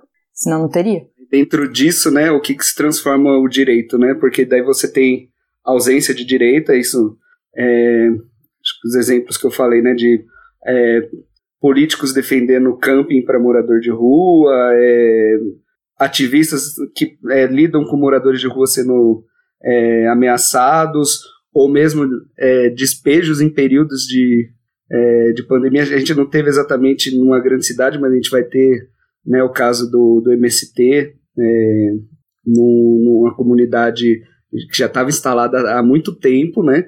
Então você tem essas situações e a noção de direito é, posteriormente vira uma outra ideia de cidadania que não é a universalidade, não é o direito pensado para todos, que é focalizar, né? É criar público-alvos. A gente vira alvo, as, as, a população que não tem o direito vira alvo de algumas políticas públicas. Ah, então o público-alvo do Minha Casa Minha Vida agora vai ser esse esse recorte específico. O público-alvo da, do Bolsa Família é esse. Então é isso. Aí a noção de alvo também, né? Que alvo também é outra coisa. É, alvo pode ser para nos caçar e para nos matar ou para focalizar algum tipo de, é, de cidadania, é, sei lá, tutelada de, de um outro. É, é, de outra ordem, já não é mais o direito universal lá, né? Tipo, retomar a Revolução Francesa, essas coisas, é outra coisa. É, falar em moradia em São Paulo é sempre falar nisso, né? Na vitória do lucro e da especulação sobre qualquer direito. Tanto de prédio vazio que tem no centro, tanto de ocupação que é despejada, com dono devendo 20 anos de PTU, milhões de reais. Então a lei ela só serve é, para um lado, né? Só serve quando ela é conveniente. Quando ela não é conveniente, tem um jeito de burlar. Mas quando eu penso na cidade, nos últimos, sei lá, 10, 20 anos, vou contar uma, um caos aqui o marido da minha irmã é australiano. Quando ele veio aqui pela primeira vez, a gente estava na prefeitura, eu acho que do Haddad. E ele comeu churros na rua. E ficou maravilhado com churros na rua. Adorou churros. A segunda vez que ele veio aqui, a gente já estava na prefeitura do Dória. E ele queria porque queria comer churros na rua. E a gente não pôde encontrar churros, churros, churros em nenhum lugar de São Paulo, do, do centro expandido, né? Se a gente fosse pra periferia, talvez encontrasse. Mas não conseguiu encontrar churros na rua, porque o Dória simplesmente caçou os vendedores ambulantes. Caçou, não pode mais, tchau. Esvaziou tudo, tirou tudo. Então, é, nem, sei lá, é uma cidade que odeia tanto as pessoas que mesmo quando elas estão tentando sobreviver a esse ódio, elas conseguem mais ódio. Nem o direito de tentar sobreviver por fora elas têm, mais, têm né? Cada vez menos. É, mas a cidade, a cidade na direita também é isso, né? É, é o direito à não cidade, porque você tá, pode estar tá na cidade e não tá nela. Você tá na cidade, você não está na cidade, você não tem acesso à cidade, você, é, eu acho que vai até para além de, de, tudo isso, né? Não é só ser retirado dos lugares, é, não é só especulação. Além disso, você ainda pode estar na cidade e não ser parte dessa cidade. Então, a quem que essa cidade está atendendo, a quem que cada dia mais a gente serve, né? A gente, no caso, o nosso querido Estado. É interessante isso que você colocou, assim, né? Para pensar outros temas também, né? Para além do, da questão da moradia, quando a gente pensa a questão do transporte, da circulação, né? O direito à cidade, no sentido de usufruir dela, dos espaços públicos, do, é, do, é, do território, né? Como um todo é legal pensar nesse período da, da pandemia em que a gente sempre discutiu o acesso à, à circulação, né? E nesse momento as pessoas mais é, gar garantidas no direito eram era as que não circulavam, né? As pessoas que sempre são restringidas é as que precisavam circular, né? Era o trabalhador do, do transporte, do, é, do, de entrega, era empregada doméstica que não foi dispensada do seu trabalho, era uma série de funcionários das escolas públicas que precisaram manter o, o seu, a sua jornada lá, né, os ATEs da vida e os secretários das escolas tiveram que manter seu trabalho é, em loco na, na escola. Então, esses que muitas vezes né, não têm o acesso ao museu, não têm o acesso à ida ao MASP, à ida à Paulista, é, continuaram circulando. E aqueles que, em geral, têm esse acesso puderam fazer o home office, puderam estar em casa de, é, protegidos, né, seguros é, dessa, dessa pandemia, mas é, imersos no pandemônio aí do, do, dia a dia da cidade. E cara, uh, uma configuração que tem desses caras que precisam continuar circulando é que tem um padrão que, é, que geralmente moram muito longe do, do, trabalho, né? Essa é uma configuração da cidade que tem a ver com especulação e tem a ver com uma série de coisas, uh, inclusive, né, de, de centros comerciais, aí tem, cara, aquela região Itaim, Moema horrorosa, mas em que estão todas as grandes empresas e tem um PIB per capita absurdo, cheio de gente que trabalha a duas horas de lá, assim, então, né, e, e, que aí entra num, num círculo vicioso de ficar preso naquela merda, porque o cara leva duas horas para chegar, leva duas horas para voltar para casa, é o cara que, mesmo dentro da, da própria lógica, né, do cara poder, ah, sei lá, ascender socialmente pelo trabalho e tal, é o cara que vai estar tá mais cansado, que vai render menos, que, né, que, que não vai conseguir fazer aquele o, o seu cursinho de especialização para né, melhorar e tal. Mas é, é, e é sempre uma. Isso é um, é um padrão, assim, cara, em, em, em, diversas cidades. Acho que tem algumas outras, algumas poucas que tem uma geografia muito específica, tipo Rio de Janeiro, em que tu tem algo de periferia mais perto de, de zonas centrais, né? Uh, uh, falando aí em questões periferia e centro, em questões econômicas, né? De, de onde se concentra a grana, né? Mas é uma, uma lógica, inclusive geográfica, bastante cruel, cara, com né, com o trabalhador e com, com os serviços, e aí até o, a, a diferença que tem de, né, de bairros de classe média e classe alta para bairros mais periféricos, até de arborização e de ocupação de espaço público, assim, é uma coisa, é, é uma diferença muito brutal. Falando em mobilidade urbana, às vezes eu sonho com aquele mapa da projeção do metrô de 2020. Vocês já viram? Às vezes eu sonho com aquilo, é tão lindo. É tão triste quando você acorda e fala, meu Deus, nada disso, nada disso existe. Era, pra ter uma estação de metrô a três quadras aqui de casa. Ah, Saudade do que a gente não viveu. Mas é, é, acho que tem tudo isso, né? Eu, eu esqueci de falar, de comentar uma coisa que o Mantes falou quando ele fala do. É isso, tem esse lado dos vendedores, né? Da, desses é, do, dos informais que estão sempre sujeitos a serem retirados desse espaço da cidade, né? O vendedor de churros que nunca consegue se enraizar porque ele vai ser expulso em algum momento, o vendedor de pipoca, o vendedor de hot dog e tem o enraizamento de outras coisas. Né? Pensando nesse olhar dos estrangeiros, o meu primo, eu tenho um primo uruguaio, ele fica chocado quando vem para cá, quando ele vê o tanto de morador de rua que tem aqui.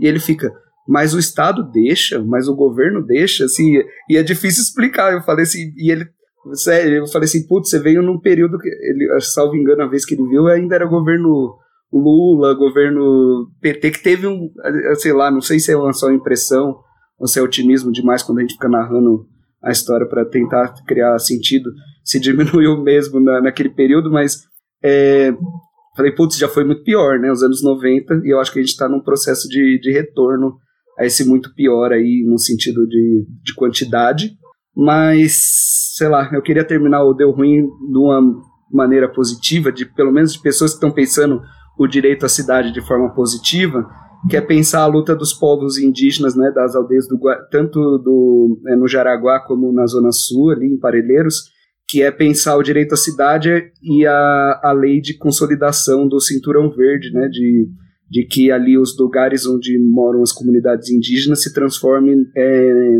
numa área protegida, né, pensando no momento de crise ambiental também, acho que aquilo é, é essencial para a gente ter na cidade, né, é o começo de, de, de um direito é, que nunca foi reconhecido ser consolidado de uma forma que está uma luta aí tem movimentos ambientais movimentos é, é, né a galera da, da, urbana e as comunidades indígenas aí eu acho que é, é o onde a gente se apega né dentro desse cenário aí onde a gente se apega para ter alguma coisa para lutar junto aí também as vitórias que a gente está conseguindo ter Tomara que essas, essas sejam consolidadas. Danilão, muito obrigado pela participação, velho. Nos falamos em 15 dias. Beleza, até mais. Valeu, obrigadão para todos. Até mais. Olha o esporte! Olha o esporte! Olha o esporte!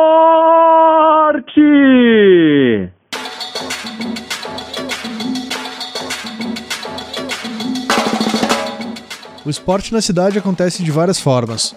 Tem gente que arranca o tampo do dedão jogando futebol na rua, tem gente que faz academia e bate bola dentro do próprio condomínio privado. Para acender o isqueiro entre os dois lados, nosso quarto zagueiro, Elson Teixeira. E aí, Elson, beleza? Opa, tudo bom, rapaziada? Aqui nessa querida seis, indo para sete meses de pandemia maravilhosa, falar sobre a cidade. Faz tempo que eu não vejo a cidade, não aproveito a cidade. Mas eu fiquei pensando, assim, acho que ter participado de ouvintes do tema cultura me ajudou bastante a pensar sobre esporte. Principalmente como a cidade trata né, a relação com o esporte. Né? Eu fui entrar no site da Prefeitura de São Paulo. Né? Tem diversos CDIs, tem diversos. Tem alguns centros né, de esportes, tudo. E eu falei, porra, mas e a distribuição disso, né? Porque você tem CDIs e tem centros de distribuição de esportes, uma cidade que está em constante expansão, em constante dinamismo. E e a questão populacional é mais complexa ainda, né? Dessa mancha urbana que acaba sendo a cidade de São Paulo e a grande São Paulo. E aí falaram um tema na, na parte de cultura que ficou me batendo muito, que é em relação a como a informação chega, né? É, e como chega a informação e como os locais também né, são importantes. E aí eu peguei um exemplo meu mesmo, né? Sempre morei em bairros assim, de classe média, média alta, não mesmo não sendo parte dela, mas por vida, né? Minha mãe fez de prédio e depois acabei morando por aqui. Né? Achei um, aluguel barato na Lapa. Ascendi economicamente aí, através do trabalho, meritocracia, mentira. E, pô, eu sempre morei no bairro que tinha várias opções, né, de, de, de esportes, né? Por exemplo, tinha o Sesc Pompeia, você tinha o DEF, você tinha o Parque da Água Branca, você tinha quadras em alguns locais, né? É, eu sou da época que tinha um programa Escola da Família, que abria as escolas aos fins de semana. Mas como é que chegava essa informação para mim que era novo, né? Chegava através muito das pessoas que eu convivia da escola e muitas vezes a escola que eu estudava não eram de pessoas do bairro. E aí também é como a informação chega, né? Muitas vezes eu não sabia que a escola da família abria estudando. Eu fui saber por pessoas que, que não eram da, do meu convívio ali da escola. E é, o pessoal da própria escola não vinha para a escola da família, porque senão tinha que pegar ônibus. E aí, questão financeira. Então, por exemplo, acabava tipo, jogando bola nas escolas, gente que era de escola particular, é, que nem era da escola em si. Então ficava tipo, a, a escola virou uma quadra para jogar bola. E aí, então, pensando na cidade e o esporte, a cidade é muito escrota com o esporte. Né? E cada vez mais a especulação imobiliária vem fudendo os locais que ainda existem né, nichos aí para jogar bola. Né? Falar do esporte que é mais popular em si, né? O futebol a gente, né? Você vai num playball da vida aí, ele é extremamente caro. Esses CDIs que tem, né, a gente pensar em o Santa Marina, que é um de nós três conhecemos, a gente vê o estado que ele tá lá. E ele é um clube, eu acho que ele não acaba nem sendo um CDI, eu acho. Então, por exemplo, o CDI, acho que é o Bento Bicudo, é o CDI. Pelas fotos do Bento Bicudo, você vê que ele tá largado, assim, a manutenção é, é mínima. Né? E por quê? Por causa da questão de, de repasse de verba, é, questões é, de política pública, então não é aproveitado o espaço nem para que as pessoas possam aproveitar. Né? Ela, ela, é, ela existe para que jogue bola aos fins de semana, não como espaço de esportes, né? de lazer, de aproveitar para a molecada, de ter políticas públicas de incentivar esporte. Ela é usada por pessoas aos fins de semana para jogar bola e só. Então acho que fica muito pouco espaço. E aí eu fiquei pensando sobre o pertencimento do esporte, né? Assim, mesmo que as pessoas vão tirando o esporte né, de locais e tal, ele vai sendo afastado, as pessoas ainda ficam brigando é, assim, para tentar manter uma quadra, uma manutenção, para que ela possa é, permanecer aí na cidade. Né? Que aí é um tema mais complexo do que falar no podcast, né? A gente vê a questão do, dos, dos campos de várzea aí no histórico de São Paulo do século XX e tal. Mas eu fiquei pensando muito geograficamente como os locais eles foram sendo muito moldados assim, o esporte foi cada vez deixado de lado. Né? Então, às vezes, acho que eu estou viajando bastante no tempo, fiquei pensando muito nele, mas é, a, a, cidade não quer o esporte perto do centro, ela, ela quer ter mais ainda nas periferias. Porque o Sesc não é para todo mundo, né? A gente tem diversos Sescs, mas ele não é para todos. Né? É, uma, uma coisa que, que me chama atenção uh, aqui em São Paulo, que eu, eu, moro aqui há menos de dois anos, uh, que é positiva e negativa, que é a, a, presença do Sesc aqui, cara. O quanto ele é importante dentro da cidade, né? Como, como uh, provedor de lazer ou local né, em que algumas coisas são possíveis. Mas né, Porto Alegre não tem isso, outras cidades não têm é, essa presença, né? Ou é muito menor. Agora, agora uma coisa que não tem, cara, é uma porra de uma área verde. Uma praça com, com duas travezinhas de, sabe, de tijolo. Cara bater uma bolinha e umas, umas barras lá, ou uma, uma academia de terceira idade. É, eu também moro aqui na Zona Oeste, na Pompeia, e, cara, acho que não tem uma praça aqui perto que seja possível fazer alguma coisa. Né? Tem cidades, por exemplo, que tem muito mais isso, uh, que tem alguns equipamentos da própria cidade que são adaptados para poder fazer esse tipo de coisa. Tipo, às vezes tem, cara, uma, uma marcação no chão para ter uma pista de corrida e caminhada com uma calçada mais larga no, no espaço, sabe? uma ciclovia que tem um espaço para pedestre do lado em que tu pode uh, se deslocar, porque tem, tem isso, assim, pensando atividade uh, física num sentido mais amplo. E aí o esporte aqui acaba virando uma coisa quase utilitária, assim, cara. Tu, tu vai jogar para aprender e tem que ficar bom. Não é uma coisa de se divertir, interagir e curtir com os amigos. Tem duas coisas aí no que você tá falando, Palmeira. Uma que eu acho que é a própria orientação política dessa cidade de negar o espaço público a qualquer custo, né? Espaço privado sempre. Então, não vai ter nada na Pompeia, não vai ter nada na Lapa, em Perdizes, lugar nenhum, porque a galera quer que você compre, pague isso, né? Ou seja, no seu condomínio privado, na Playball, é, numa quadra que você aluga, mas na rua não, nem fudendo. E aí isso me lembra outra coisa que é Isso me lembra que na Lapa mesmo tinha uma molecada que estudava numa, numa escola estadual dali, que criou um movimento, criava um movimento Boa Quadra. E aí ali na rua é, Mário, que tem uma a diretoria de ensino, A Dieter Artino, ela foi, ela era uma escola antigamente e tinha uma quadra, e a quadra tinha virado estacionamento. E a molecada fez um abaixo assinado e brigou e conseguiu fazer a quadra ser retomada pelo menos aos sábados e domingos para jogar bola. Então a gente jogava lá com o Rosa Negra, inclusive. Quando o Rosa Negra começou, ele treinava uma vez no ABC e uma vez em São Paulo. E a pegada do Rosa Negra no começo era bem essa, de achar espaços públicos da cidade que estavam sendo negados para o uso do esporte e recuperar. Então a gente jogava numa quadrinha no meio da, da, lá de uma avenida grande que eu não vou lembrar nunca o nome lá em Santo André e jogava, é, eu falei São Bernardo antes, mas é Santo André. E na Lapa, nessa quadra, no movimento Boa Quadra. E aí é isso, cara, uma cidade tão escrota que a molecada tem que fazer movimento e abaixo assinado para que uma quadra seja quadra.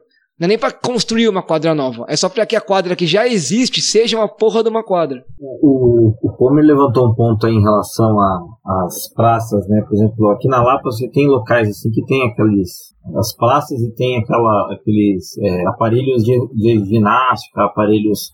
Só que o aparelho, as pessoas, elas, você perceber, as pessoas não usam aquele aparelho. E por quê? Porque elas não sabem para que serve aquele aparelho. Não tem, às vezes, um, um, um, um totem de comunicação, às vezes não tem. Né, você pega aí, sei lá, você pode fazer uma política pública de colocar um aluno de educação física ali 4, 5 horas por dia, né? Ver, ah, meu, política pública dá para fazer, é querer fazer é diferente, né? São coisas mais complexas. Então, por exemplo, quando as pessoas começarem a descobrir o poder que o esporte tem para a vida, né, em relação à nossa cabeça, ao nosso corpo, é, né, o tal da serotonina aí, essas praças iam ficar muito cheias, né? Eu vejo aqui no exemplo da Praça Cornélia. Ela é um entreposto, ela é um entreposto entre as pessoas que vêm da região norte e noroeste, né? Pirituba, Freguesia, é, Casa Verde. As pessoas param aqui para pegar o famoso socorro, né? ou outros ônibus ali e tal, as pessoas elas olham aquele aparelho e não se sentem identificadas, não se sentem, não, não visualizam aquilo, né? E aí eu lembro bem assim, é, a gente falou do Sesc, né? Eu me tornei é, sócio do Sesc, a minha mãe era zeladora aqui nos Perdizes, e aí o sindicato de zeladores tinha acordo. A minha mãe faz Sesc Pompeia há mais de 19, 18 anos, 19 anos. Assim, a vida dela é aquele, aquele ambiente, assim. E a gente só foi descobrir porque um vizinho falou, e aí eu comecei a ir lá jogar, e eu me lembro nitidamente é, como era um espaço é, muito segregação, de segregação. Se você, você não tinha carteirinha, você não jogava. E era muitos olhos, está jogando bola e pedir carteirinha. Então. Aí você tinha que dar. E você viu uma galera que estava lá jogando bola e não podia jogar porque não tinha carteirinha. E aí o Sesc teve que fazer uma remodelagem, tipo, antes tinha um usuário, comerciário, e agora é só comerciário. Então, por exemplo, o próprio espaço que é do esporte, ele também é segregado. Né? O sistema S tem questões boas e ruins, né? O pessoal da, da área de cultura levantou esse ponto, é verdade mesmo. Mas, assim, até o próprio espaço que é de, de, de esporte, ele, ele não é para todo mundo. Ele é para poucos, né? Então, por exemplo, você tem quadras, assim, de esportes que elas são cada vez mais deixadas de lado. Tem uma ali próxima ao Palmeiras, que assim, é uma praça, tem uma quadra, um estádio, né? Aquela construção faraônica e uma quadrinha ao lado, assim. O Palmeiras não teve, né, o, quem cuida do Palmeiras, quem, né, a gestão, o próprio WBO, pô, reforma a quadra, né, deixa lá, coloca o nome da quadra, homenageia algum ex-jogador de futebol, isso faz um bem à sociedade. E não faz, assim, sabe? E fica. Cara, mas eu, eu queria voltar e insistir no negócio que eu falei, que é né, da, desse espaço público disponível. Em Porto Alegre acontece um negócio que jamais seria possível cogitar em São Paulo, que é o futebol da madrugada dos garçons, cara. Tem a, a Redenção, que é um parque. E, tipo, velho, acho que são umas duas vezes por semana.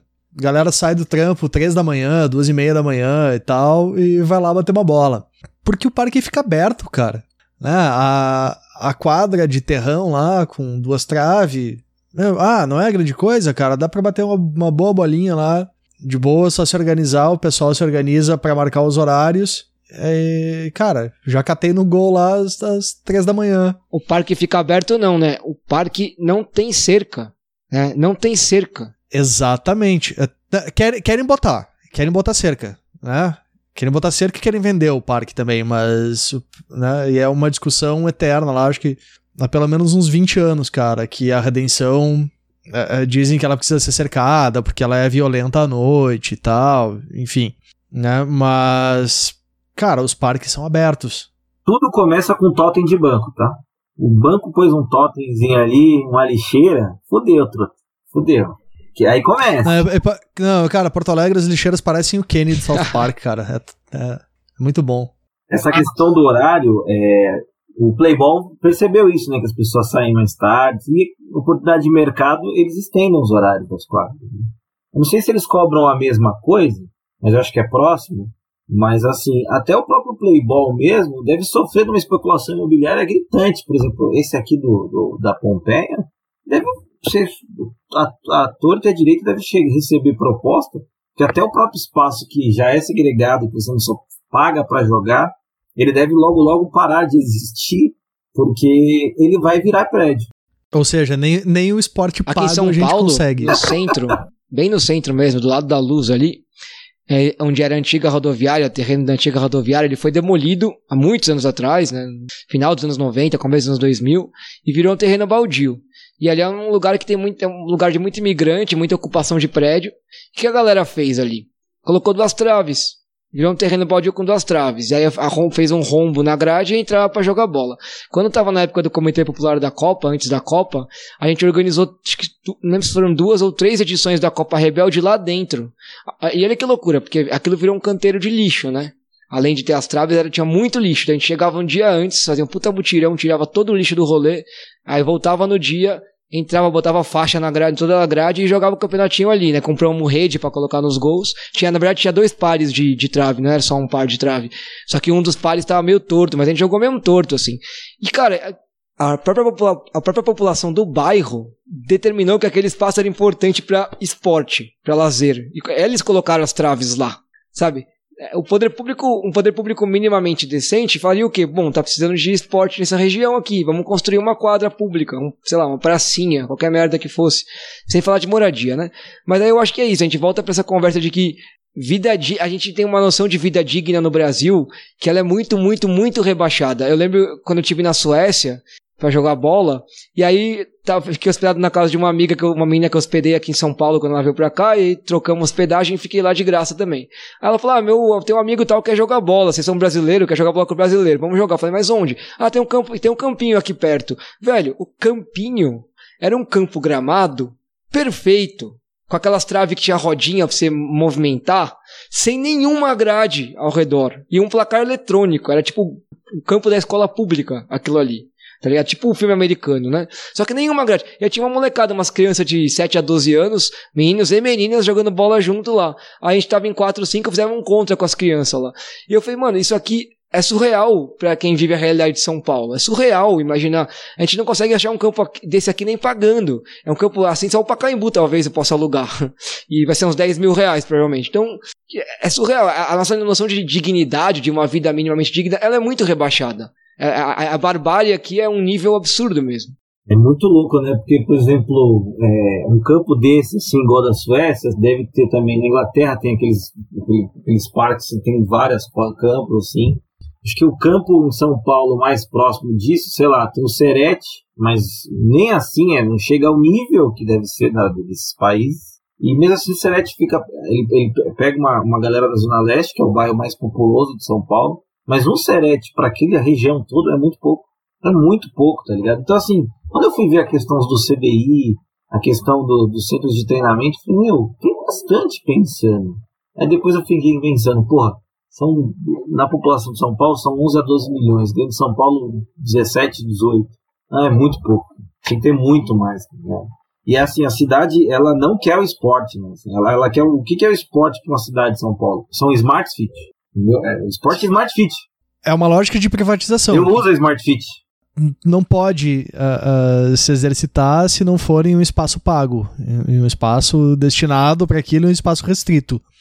Mesmo o Sesc, mesmo o, o Sarete, não tem essa coisa, né? ah, e, e essa coisa do espaço aberto que pode ir a qualquer hora e utilizar a qualquer hora. Nas cidades que tem isso, tá, tá rolando um movimento para isso parar de acontecer, porque as pessoas também não, né? o- o- ah, porque existe a pressão do mercado, existe a pressão, às vezes, dos moradores que não querem barulho, não querem gente andando né, depois das nove da noite, porque é hora da novela. Por exemplo, o antigo Clube Nacional aqui na Zona Oeste, ele era muito grande, né? E ele não conseguiu é, cuidar daquilo tudo. Então, eles fizeram loteamentos assim, de quadras é, de society. Se você vê assim, tem, tem, tem uma, uma quadra, uma galera, um conjunto de quadras na frente, lá a parte de trás tem outro conjunto de quadras, mas ao lado está o imponente Jardim das Perdidas. Então o futebol lá vai até as 11 horas, assim, né? E a gente já perguntou se teve horários mais, né? Eu jogo lá, né? jogava às segundas-feiras, pessoal que eu jogo até voltou, tem pessoas até que têm diplomas de médico e voltaram, e eu foi o que falei, não, não vou voltar, vocês são loucos. Falaram que eu era frescurento, mas tudo bem, é a vida. E os caras da, quadra falaram, não, não, o pessoal do Jardim Desperdícios que é louco para tirar as quadras. O, o, Nacional tava lá há anos, os caras chegaram agora, enfiaram um bairro, uma situação imobiliária, um monte de prédio. A única coisa boa que eles fizeram foi um, uma, um fake de, de parque ali, que eles fecham ao fim de semana, que você pode usar ali, caso você mora ali ao redor. Mas mesmo assim, os caras vão tirar. E assim, Existe com certeza já um trabalho para eles tirarem aquelas quadras, porque, né, desvaloriza, né? Dá uma desvalorizada, ouvir gente gritando palavrão, né? Não tá dentro do meu condomínio, né? Na verdade, fora. Afinal, as pessoas pagam caro para, para ter silêncio e, e civilidade, não um monte de marmanjo correndo ali do lado, né? Elson, você quer deixar uma mensagem final? A mensagem é que a cidade de São Paulo tá pouco se fudendo pro, pro esporte, né? Assim, mas a gente vai ser muito bem tratado pelos. Quando vou, eu vou me tornar consumidor de São Paulo assim que Celso Russomano ganhar a eleição. É isso, muito obrigado então, Elcinho. Até daqui 15 dias. Mídia e poder!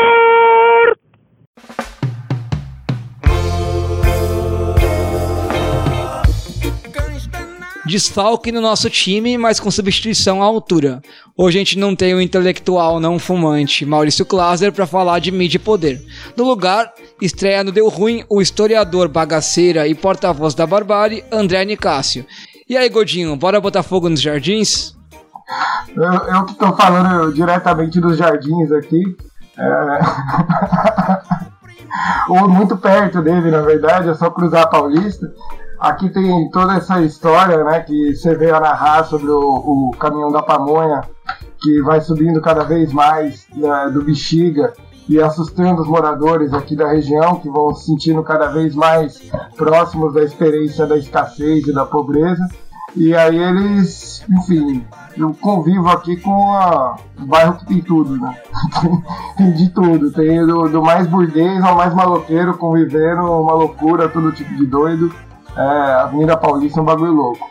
Enfim, vou, vou, eu tô aqui para falar de mídia e poder é, dentro dessa questão do, do direito à cidade e das, das lutas, na verdade, dos conflitos urbanos. Né? É, o que eu pensei assim trazer em reflexão quando você me convidou foi é, sobre quem narra os nossos conflitos urbanos né, para a população. É, que tipo de, de, em que tipo de narrativa isso se incorpora, quer dizer, porque os eventos dos nossos conflitos urbanos são né, ocupações, reintegrações de posse, é, quebra-quebra é, na, na, rua, operação na Cracolândia e esse tipo de coisa que é o da Atena que vai contar para as pessoas, que é né, o, o, Cidade Alerta ou o Brasil Urgente, é, ou é o perfil no Facebook do cabo sei lá o que, do tenente não sei o que lá, é, em todo o fã-clube, né, essas celebridades policiais que estão fortes nas redes sociais aí, é, o quanto esse tipo de narrativa é muito mais presente na vida da maioria das pessoas do que a gente é capaz de atingir e de experiências históricas que são um pouco diferentes disso, quer dizer, de que isso já foi narrado é, de uma forma é, crítica ao Estado, é, que não é essa do jornalismo policial brasileiro que, que existe hoje, é, e que não tem principalmente essas relações promíscuas com o Estado. Né? Na, na, verdade, se você vê um Datena, um negócio assim, é, aquilo é quase um discurso oficial do, do Departamento de Segurança Pública, da, da, do comando da polícia. Aquilo é pautado pela polícia, né? quer dizer, é, você tem uma narrativa de conflitos urbanos alinhada a, a, ao Estado e que é, constrói candidaturas, inclusive. Se você olha o telhado, é, foi divulgado até não poder mais, perto de eleição, por esses programas. é, foi construído como personagem herói nesses programas, é, você tem inclusive uma, um entrelaçamento aí com a política é, eleitoral, né, por parte de quem vem narrando a nossa violência urbana, os nossos conflitos, é, as, as operações, as, mesmo as denúncias de, de violência policial que eles são obrigados a incluir, é, porque senão é, as pessoas simplesmente não acreditariam no programa se esse tipo de conteúdo não chegasse nele. Tem uma questão de credibilidade deles que faz eles abrirem a uma pluralidade de, de, de, tipos de eventos que vão ser incluídos, mas eles já têm uma narrativa pronta para tudo. Uma narrativa para o crime de violência doméstica, para o agressor de mulher, que vai dizer que o cara perdeu a cabeça e que é, vai legitimar aquilo de alguma maneira e vai buscar onde que a mulher errou ao se relacionar com o cara errado. É, você tem um monte de narrativas que cada evento que vai acontecendo, aquilo vai se enquadrando aquele, aquele programa, né? E, e com todo esse problema de uma é, de uma visão praticamente oficial do Estado. É, o que eu o, o, que eu acho interessante de trazer experiência histórica, bom, primeiro eu vou mapear um pouco isso, né? Falar o, o, o, igual é o passado desse tipo de, de cobertura, né? Da história da imprensa, da comunicação. Né? No, no Brasil, a gente não tinha imprensa até 1808, né? Era uma a, a, a informação era no boca a boca para tudo, né? Quer dizer, quando tinha qualquer tipo de acontecimento, era simplesmente a comunicação interpessoal né? no boca a boca que, que, que fazia a informação circular quando você tem a liberdade de imprensa, a partir de 1820, você já começa a ter uma série de vozes aparecendo, por mais que a imprensa fosse uma coisa relativamente cara. Mas é, você passa a ter vários jornais numa mesma cidade, com várias visões, espaço para cartas, e isso vai surgindo denúncias de várias coisas. A partir daquilo, é, diversas temáticas do cotidiano vão aparecendo, apesar dos jornais falarem principalmente de política institucional mas eles vão ter um certo espaço para isso. No final do século XIX que você começa a ter uma imprensa que vai surgir o nome, inclusive, de sensacionalista. Né? A palavra sensacionalista surge no final do século XIX para dar conta de um fenômeno que era a imprensa que tratava, enfim, desde o, a fofoca do bairro, de quem está chifrando quem, de quem está indo na zona de prostituição, é, o cotidiano de fofoca mesmo ali do, do, do bairro, da cidade, é, e isso misturado com as narrativas de crimes bárbaros e enfim, narrativas que envolvem perversões sexuais e assim por diante. Né? É, é, é essa, essa imprensa é, floresce ali no final do Império, década de 1880, é, desde a década de 1870, e aí você tem uma figura muito interessante que é o Apuco de Castro que é um dos sujeitos que faz esse tipo de imprensa. Né? Ele era um, um, um, dos jornais de maior expressão, de maior vendagem no Rio de Janeiro, é, no final do período imperial. É, ele tinha 20 ou 30 mil, não tenho certeza agora, tiragens é, no Rio de Janeiro, no jornal dele. É, muito lido nos cortiços, famoso como o, o o jornalista que era lido por pobre, quer dizer, que era lido em cortiço e mal visto por isso, e que falava né, no linguajar dos pobres, e que falava é, é, dos acontecimentos dos bairros, quer dizer, esse monte de coisa que é mais uma fofoca, é mais uma intriga, é, é falar da má fama das pessoas que moram lá, é, esse tipo de coisa misturado com uma denúncia de violência policial, por exemplo, que era uma coisa que impressiona, assim, quando você lê é, o quanto hoje, mesmo na imprensa que cobre isso, né, você não tem essa, esse acompanhamento é, tão cotidiano de pegar cada caso que fica sabendo e falar, tragam para mim e, e publicar é, sobre as agressões que a, polícia, que a polícia fazia com a população pobre do centro do Rio de Janeiro é, naquele período. E, e, e, todo crime relacionado à polícia era coisa. Ele, ele, realmente comprou uma guerra com a polícia e acabou linchado pela polícia. Né? Ele, ele morreu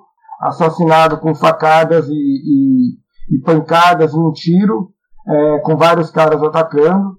É, ele tinha pedido proteção para o ministro da Justiça, ele estava numa carruagem junto com uma autoridade, um secretário lá da Secretaria de Segurança, é, com uma escolta, porque ele tinha pedido, e, e a polícia o, o, atacou assim mesmo, na frente das autoridades judiciais e tal, e, e o matou é, num, crime, enfim, que, que gerou uma reação pública muito grande. Isso é uma história, uma das muitas histórias de revoltas que a gente tem no Império, que eu acho que vale a pena conhecer e tal, é o meu objeto de estudo são esses conflitos, né?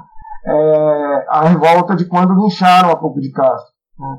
É, então, um pouco a experiência do Corsário, que é o jornal dele, eu acho que é interessante para a gente ver, né, em primeiro lugar, por que essa imprensa não existe, né? Porque o sujeito simplesmente acabou linchado quando é, fez um tipo de acompanhamento, digamos, do, do, cotidiano violento da cidade, de cobrir crime e tudo mais, é, completamente em oposição ao Estado. Dizer, e era um cara que publicava sobre Kropotkin, às vezes, sabe? Ele tinha umas coisas, ele, ele, ele admirava os chamados, é, aqueles russos, né? Não, não lembro que nome que, que dava, mas aqueles é, que, que tentava matar o czar, que matava o, o, o comandante da polícia do, da Rússia, é, esses, caras tinham operação direta desse tipo, ele publicava biografias deles no jornal, ele atacava Dom Pedro II como nenhum outro jornalista via atacando até hoje, já li bastante sobre isso e acho que realmente era o discurso mais radicalizado que existia no sentido de realmente xingar o imperador, fazer algo que a imprensa achava intolerável. Ele era detestado por toda a imprensa é, bem que queria ser bem vista pela sociedade né, no, no, no Brasil.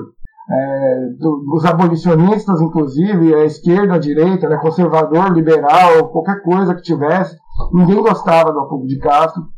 É, e, e, quando ele morreu, é, aconteceu uma, uma cumplicidade muito grande dos demais jornalistas por causa disso. Né? Quer dizer, o que saiu na imprensa foi ele cavou sua cova, ele pediu, é, quem mandou ficar se metendo com o comandante de polícia da corte. E aí isso aconteceu em 1883, o linchamento dele. É, seis anos depois teve o golpe de Estado republicano e esses jornalistas acabaram tudo se fudendo. É, eles mesmos acabaram né, é, é virando alvo desse comando militar no Brasil que podia fazer o que queria. Né? Já estava matando jornalista à luz do dia, né, na frente de uma autoridade judicial e não acontecia nada é, passou alguns anos, eles estavam implantando uma ditadura de cinco anos, que foi a, a, a República da Espada. Né? Quer dizer, eles, eles, eles, esse é um período em que os militares vão avançando sobre a política muito rápido, é, e eles vão avançando sobre a sociedade ao mesmo tempo, né, no sentido do jornalismo, por exemplo, avançando no sentido de é, não tolerar críticas, de não tolerar né, alguém com uma postura é, é de, de denúncia com relação ao que eles fazem, né, falar o tempo todo em honra militar, a imprensa está né, ferindo a honra dos militares do Brasil que lutaram na Guerra do Paraguai, que são heróis. E aí esse, esse, esse clima vai depois se desdobrar um golpe de Estado. Enfim, o, o, a história do Apuco eu acho que é, é interessante porque ele, ele, ele mostra um, um, um uma outra possibilidade né, de, de, de ser alguém que fala com muita gente sobre os acontecimentos do cotidiano, consegue dialogar com as pessoas, coisa que nós temos meios tentando dialogar com as pessoas, mas não estamos conseguindo, né, no sentido de narrar o cotidiano dos conflitos das cidades, é, que é uma coisa que, é, obviamente, há interesse, né, e há interesse não à toa, porque as pessoas é, tem medo, porque as pessoas têm né, é, é,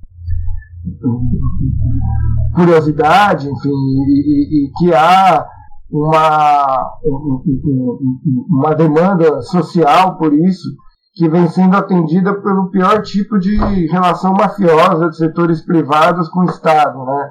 Essa relação desses, é, é, desses programas que narram a violência com, com o, o, essas organizações né, chegam a ser milicianas em alguns casos, é, é, é terrível. Né?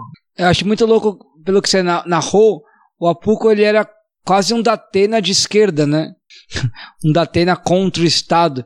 E aí você pega o, o, discurso do Bolsonaro hoje, que ele fala que a mídia é contra ele, tenta sabotar ele, sendo que a mídia passa um pano do caralho pra ele o tempo inteiro. Esse editorial da Folha que saiu aí dizendo que ele se defendeu na ONU é bizarro, né? E aí você tem esse cara realmente era um cara que atacava o governo. Esse era um cara que atacava o governo, que nunca mais a gente teve talvez, né? Então tentando lembrar que Notícias Populares, quando enquanto você falava do cara, eu lembrei do Notícias Populares, do Gil Gomes e do, do Datena.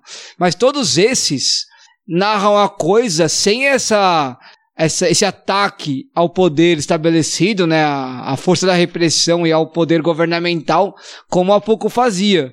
E aí me lembrou um pouco do jornal também que, tinha, que teve na Inglaterra, que teve uma tiragem muito grande também, na década de 70, 80, que era o Class War, né? Que botava lá a foto da, da Rainha Elizabeth, sei lá qual que era na época, a primeira ainda, se pá, ou já era a segunda, não sei, e dizia, ela é a responsável por você não comer hoje à noite. Já é esse tipo de jornalismo, né? Então, é muito loucos. É, eu já sabia que ele existia, porque eu já que eu te conheço, já conhecia sua pesquisa, mas eu acho muito foda pensar que isso existiu e como terminou, né? E aí comparar com o que a gente tem hoje, sei lá. É, e sempre que a gente tem um jornalista de oposição, ele é um liberalzão, né? Então a gente tem que pensar que hoje a oposição que a gente tem ao governo não é uma, oposição à esquerda. Hoje, com voz, né, com mídia, a gente tem os liberais. E, e é isso, a gente tá, tá. A esquerda cada vez mais se apoiando no liberal como uma via de saída. E o caminho não deveria ser por aí, né? É, então, o, o, o Apuca é uma figura contraditória que, obviamente, a gente é, não cabe nos nossos valores de hoje. Né? Ele, o que, as coisas que ele apoiava não é o que a gente. Né? Não, não existia essa identidade entre esquerda e direita, não era assim que se pensava a política. É, ele não se identificava com os dois partidos do Império e, e, e ele, ao mesmo tempo, não se identificava como. Não estava em organização republicana, apesar de ele estar atacando o imperador o tempo todo ele estava muito distante daí, dos republicanos que estavam junto com os militares e tal, porque ele exatamente estava nessa é, nesse polo antimilitarista, digamos assim. É, e ele era um jornalista negro, né, isso eu deixei de mencionar, mas é uma coisa importante porque ele era um dos poucos jornalistas negros no Brasil e ele é, fez campanha abolicionista o tempo todo, quer dizer, ele estava envolvido, né, publicando a favor, fazendo, organizando eventos, por exemplo, para associações abolicionistas, assim por diante. É, e ele reivindicava essa identidade diferente de quase todo mundo. Assim, ele foi um dos poucos é, jornalistas e figuras públicas negras que, se, que reivindicavam fortemente uma identidade enquanto homem negro. Né? Ele, ele falava o, o, último jornal, eu recomendo, assim, eu posso passar esse documento, se tiver algum lugar para divulgar e tal. A capa do último jornal dele é muito interessante, assim, porque ele é, é, ele já ele diz eu vou ser morto, né, é, é certeza que eu serei morto pelo primeiro batalhão é, é, de, de cavalaria, se não me engano, da corte que era o batalhão que fazia a guarda do imperador, inclusive. Né? Era esse batalhão que ele tinha comprado a briga. E lá ele fala: o imperador vai ser responsável por ter morto um homem negro, um dos poucos homens negros que têm expressão no Brasil. E o imperador vai fazer isso. É, é por, por culpa dele que um homem negro vai ser morto na corte. Né? Esse é o último jornal dele ele é linchado pela polícia logo depois. Assim, né? É, é, essa história eu acho que é muito importante ser recuperada. Assim, eu ainda pretendo transformar isso num projeto para virar livro, para virar alguma coisa. Ele não foi pesquisado em profundidade no Brasil. Ele, o único estudo sobre ele é em inglês, por um historiador, se não me engano, dos Estados Unidos. É, e, e aqui ele sempre manteve, quando é citado, é como essa figura escandalosa, assim, que ficava publicando né, coisas, ele foi muito acusado de chantagear, por exemplo. Ele falava, aconteceu ontem um evento na rua tal, é, que eu pretendo noticiar aqui e tal, e ele não dava detalhes. E aí ele poderia noticiar ou não. E aquilo, no fundo, ele estava chantageando alguém que poderia procurá-lo para aquilo não ser publicado. Né? Isso é o que acusavam ele, de que ele usava o jornal para chantagear pessoas com, sua, com escândalos da sua vida é, particular e pública, assim, né? É, era essa acusação que ele que, que mais grave que ele sofria, assim, né? Além da linguagem e tudo mais. Enfim, é, ele ele é uma figura interessante, principalmente por essas acusações, inclusive de falar de racismo policial. Né? Eu, eu lembro de pelo menos um momento no, no Corsário em que ele é direto em falar sobre a, a abordagem racializada da polícia. É, isso em 1883, né, antes da abolição ainda. É, eu acho isso, enfim, um, um, uma postura do, do, do, do jornalismo que, que hoje você encontra no jornalismo independente, não naquele que faz mais sucesso entre os pobres do Rio de Janeiro. Né? É, é essa que é a diferença, quer dizer, porque você encontra veículos de imprensa independentes que conseguem cobrir uma coisa ou outra, casos mais importantes e tal, mas que não fazem a cobertura diária do que acontece, não fazem esse, esse trabalho que era o que o Corsário fazia, que era o dia a dia da cidade contado, né? Tipo, ontem teve né, operação na Cracolândia, é, o que, que, foi isso? Né? O que aconteceu?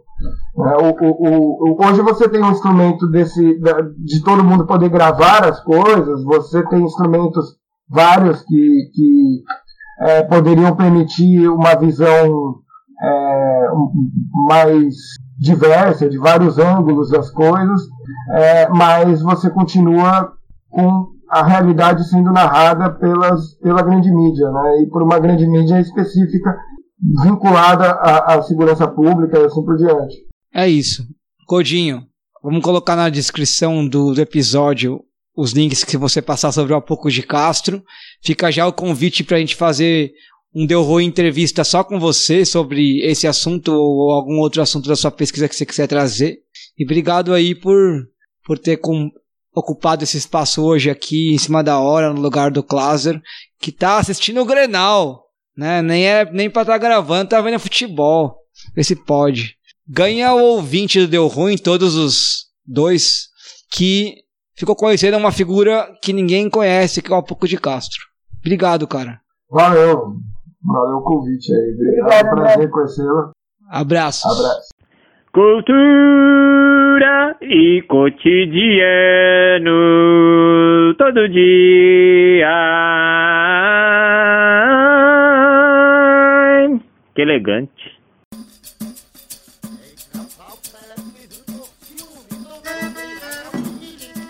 Outra baixa no episódio de hoje é a nossa subcelebridade Leonor Macedo. Mas não deixamos por menos e convidamos a Marjorie Cover, geógrafa e cantora de karaokê, Lívia Jorge, para falar sobre a treta que são a cultura e o cotidiano nessa cidade. Tudo bem, Marjorie? Quer dizer, e aí, Lívia? Pode me chamar de Natasha. Brincadeira, gente. Boa noite. E aí? Mais uma vez eu aqui de novo. Muito obrigada pelo convite, gente que, que você trouxe pra gente para falar de cultura e cotidiano? Então, eu fiquei pensando no que, no que trazer, fiquei pensando no meu cotidiano, na minha cultura. Brincadeira. E hum, achei difícil substituir, mesmo que por uma noite, a Eleonor. É, como vocês já sabem, eu sou uma grande ouvinte aqui do podcast e hum, admiro muito essa que sempre fala e fala maravilhosamente bem. Mas eu fiquei pensando, né, como que a gente vai falar sobre direito à cidade nessa cidade à direita em que vivemos? E pensando nos projetos políticos que têm sido colocados e efetivados em território paulista, é, o direito à cidade ele vira um ingresso, né? Literalmente um ingresso que você compra. Cada vez mais os serviços e espaços dentro de São Paulo são privados e eles seguem uma lógica uh, neoliberal e muito custosa. Mas seria também chovendo molhado eu falar sobre é, a, o difícil acesso, né? Dentro de São Paulo, pensando em cultura. Mas enfim, vou chover um pouco no molhado e trazer algumas coisas novas e polêmicas que eu sei que a Bia não vai gostar muito. um, eu queria começar com uma reflexão, né? A cidade, ela é uma materialização da organização social que a gente tem, né? Então, se a gente vai pensar em cidade, a gente tem que entender que na sua construção, no sentido material, concreto, no sentido da cidade, no funcionamento, na lógica, ela vai expressar, né, refletir a organização que a gente tem é, socialmente, né? As desigualdades, os privilégios, a gente vai encontrar todos esses indícios dentro da cidade. E, e junto com isso, que vai construir o que eu vou falar, eu espero, é uh, as perguntas do onde tá o que tá e por que tá onde tá, né? Então, por que, que as coisas estão distribuídas como elas estão distribuídas? Porque nada nesse sistema capitalista, nesse mundo que a gente vive, tá onde tá de graça. Não existe de graça, não existe o almoço grátis. É... E daí eu fiquei pensando, né? Pensando em como as pessoas vêm para São Paulo também com um discurso que a vida é, aqui é uma vida muito efervescente culturalmente. A gente tem coisas para fazer no nosso cotidiano, tem uma disponibilidade de, enfim, serviços e eventos. E eu tracei na minha cabeça um, um percurso é, turístico, cultural em São Paulo e percebi algumas coisas dentro dele, né? Uh, peraí, gente, deixa eu só ver uma coisa aqui. Aí, ó, interrupção no percurso turístico-cultural em São Paulo. Já começa com engarrafamento, não consegue chegar na hora. É, tá, ó, voltei, voltei. Que quando a gente pensa em cultura, né, em São Paulo, a gente, eu tô pensando em pessoas que estão no meu cotidiano, pessoas que, enfim, assim como eu, fazem parte dessa burguesia folclórica cirandeira que obviamente adora e frequenta muito o SESC.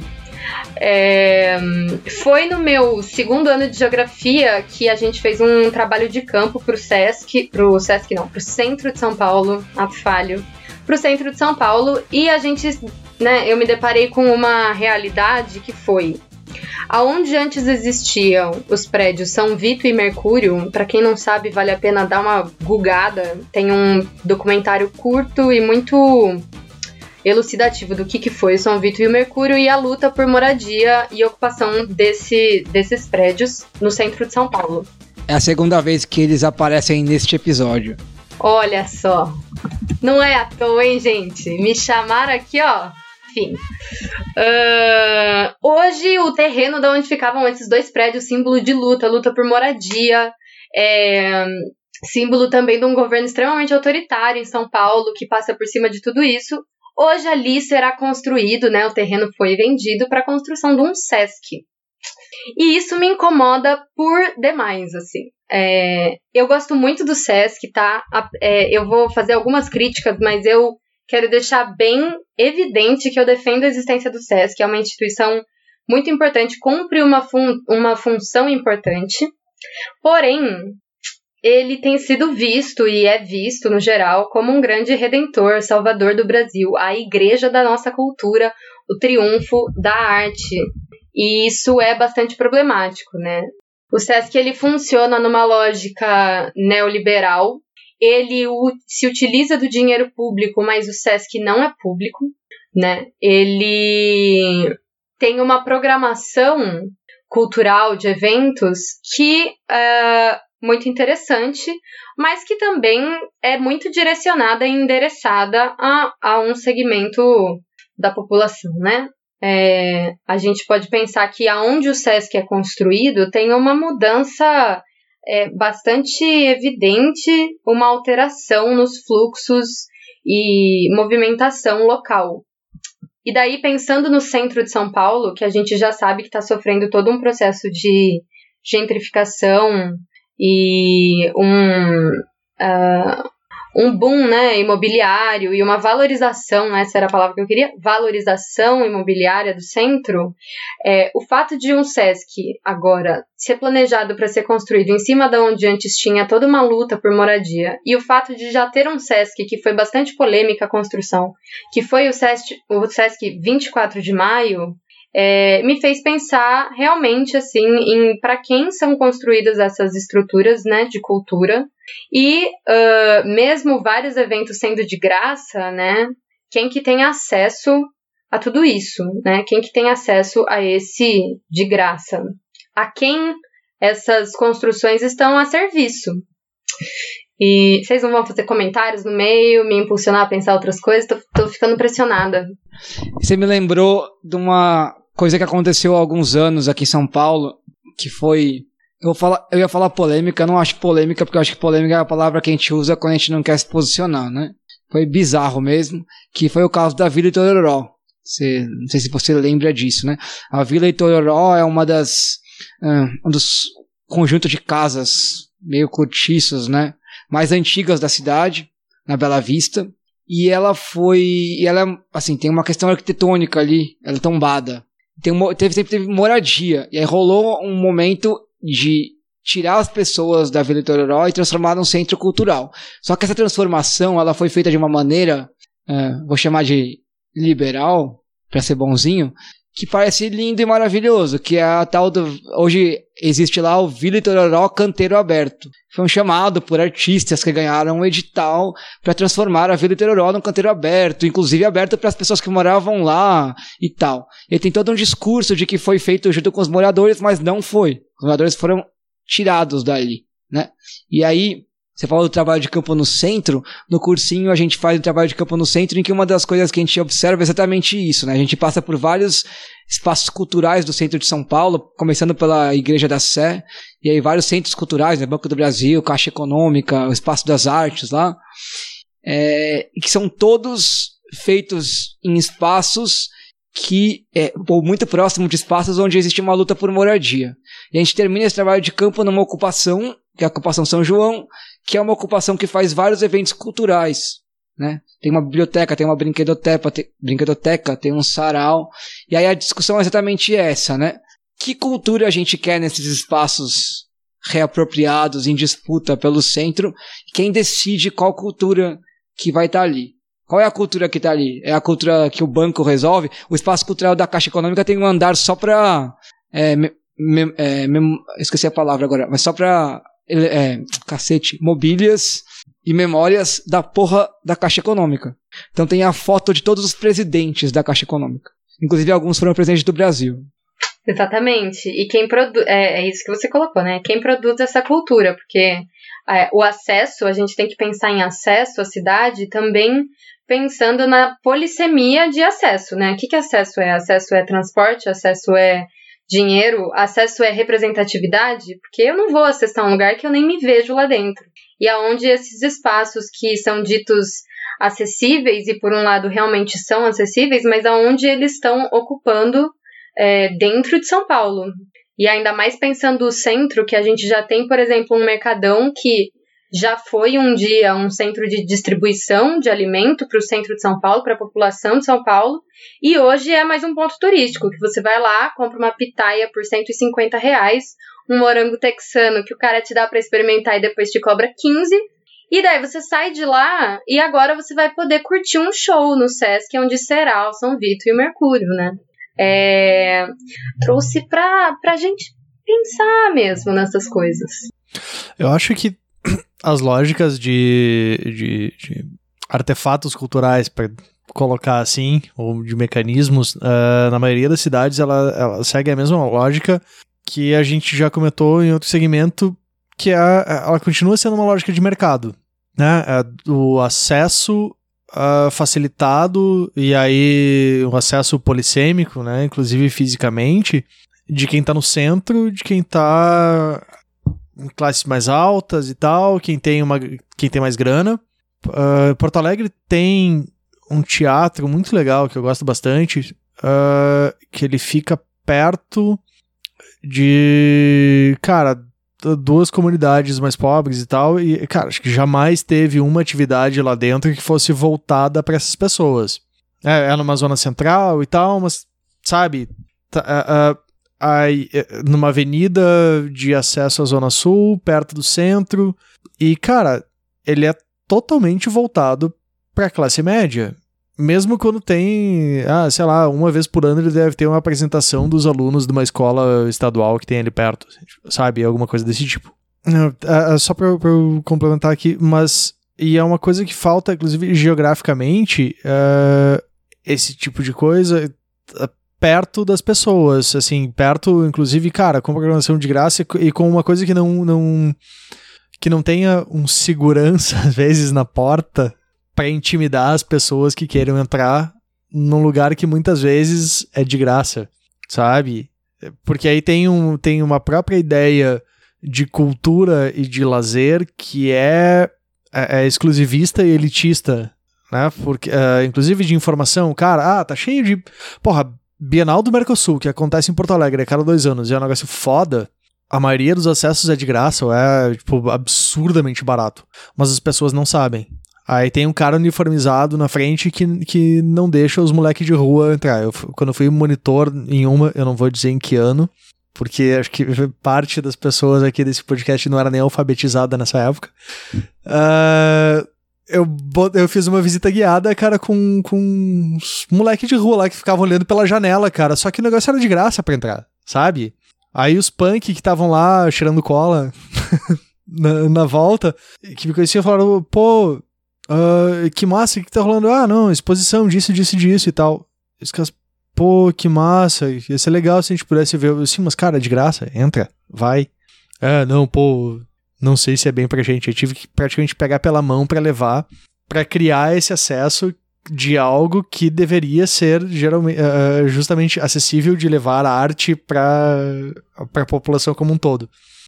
É, mas a gente é, acho que a gente vê também que é, pode ser de graça, mas não é pensado, né, para essas populações, para essas pessoas. Porque se fosse também é o que você falou, teria um outro, uma outra aproximação, seria construído de outra forma, né?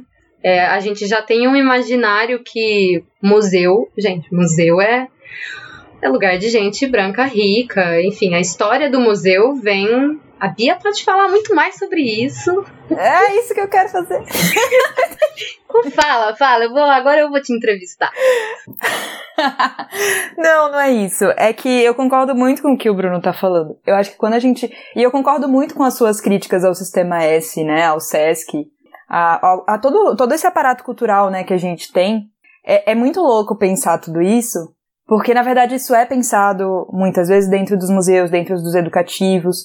Então, na verdade, existe a iniciativa, mas existe muito uma questão social. Então, por exemplo, por que, que essas pessoas que estão fora do museu, elas não entram no museu? Muitas vezes por vestimenta, muitas vezes porque elas não se sentem parte, muitas vezes por isso. É, são questões educativas. E eu acho que a gente cai exatamente na educação, né?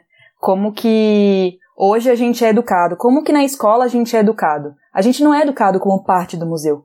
A gente não é educado como parte da cultura. A gente não é educado como parte de algo que a gente tem direito. A gente não sabe que tem direito.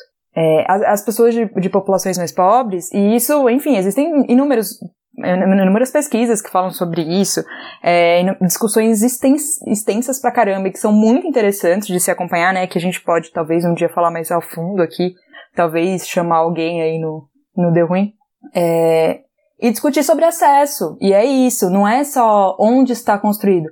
Porque seria positivo que isso estivesse construído no centro se as pessoas do centro elas tivessem algum usufruto daquilo. E, e é sempre isso, né? É, a cidade ela vai além só do, do material. É, é, é, o material, né? O prédio que está ali, mas o que, que tem dentro do prédio? O que, que acontece? Quem que pode acessar? E muitas vezes é isso, é o gratuito, mas você não tem a roupa. É gratuito, mas você não tem o aparato é, social para estar naquele espaço e entender que aquele espaço também é seu. Ou você simplesmente não é bem-vindo. E eu acho que são várias questões sociais que a gente traz para essa questão cultural, né? E cada dia mais, assim, se a gente for pensar em sociologia da educação, se a gente for pensar em várias coisas, a gente pode super falar dessas, dessas questões e pensar qual é a cultura que a gente tem, qual é a cultura que a gente é educado a ter. E eu acho que é isso. O que, é, o que a, sua, a sua, sua mãe e seu pai. É, aqui eu acho que. Não sei se alguém aqui veio de uma educação em que a mãe e o pai não falaram: ó, oh, isso aqui é cultural, isso aqui é legal. Mas isso não acontece. Isso não acontece nos nossos alunos de escola pública. Ninguém fala para eles que eles merecem o museu. Eles nem sabem que a universidade é, pública não é paga. Então a gente chega num, num momento que a gente problematiza a existência física, mas a gente não está problematizando mentalmente se aquelas pessoas ali que estão em volta, elas têm acesso ou não. E não é só acesso físico, é acesso mental. É isso. Falei muito, mas é isso. Arrasou. Lívia, você quer dar uma palavra final ou a gente fica por aqui? Palavra final é. Ah, eu até queria, mas nesse momento me fugiu, assim, exatamente o que, que eu queria dizer. É... Eu acho que a gente bem na linha do que a Bia falou, a gente precisa aprender, e isso está muito atrelado na educação, a se apropriar dos espaços, né? E a gente, a gente, todo mundo. Uh, mas é, é isso. Eu esqueci o que eu ia dizer, gente. Um saco isso, né? Eu tenho que anotar. Então eu fico aqui mandando um beijo para minha querida irmã que me ajudou a pensar nas coisas de hoje, Clara Jorge. E agradeço de novo o convite, gente. Vocês são muito queridos. Para você que gostou do que a Lívia falou, ou mesmo para você que não gostou, ouçam o Deu Ruim anterior, 17, Deu Ruim entrevista com a Lívia Jorge e a Amanda Freire sobre a maternidade, cujo título é Ser Mãe é um Castigo? Ponto de interrogação. Garanto que vocês não vão se arrepender de escutar. E para você que se assustou com um papo sério aqui, hoje no, no Cultura e Cotidiano com a Lele, que sempre tem os seus causos, é assim que funciona. Deu ruim é um papo de bar e cada vez o bar é de um jeito, né? Se o bar fosse sempre igual, a gente não queria estar lá toda sexta-feira. Então, muito obrigado, Lívia, pela participação e um beijo. Obrigada, Valeu, Lívia. Meu Brasil brasileiro.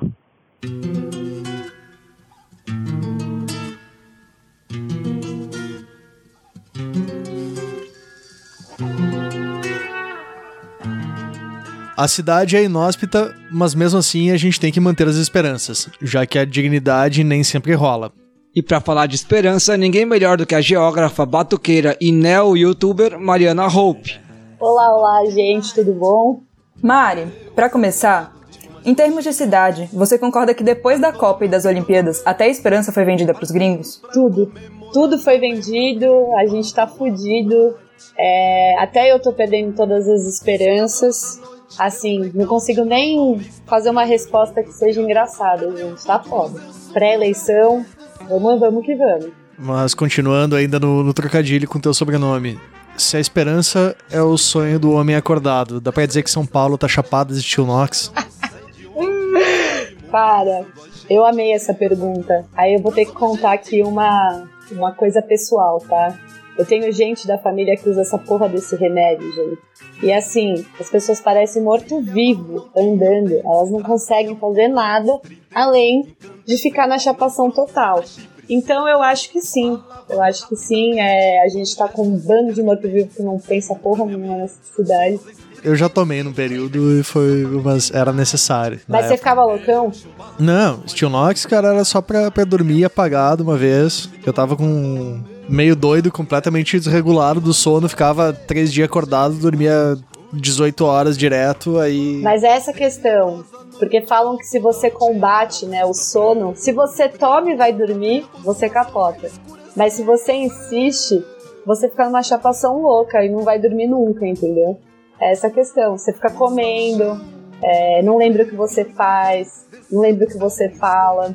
Então, assim, é, é, é, bom você usar, fazer o que você quiser e depois se isentar da culpa, entendeu?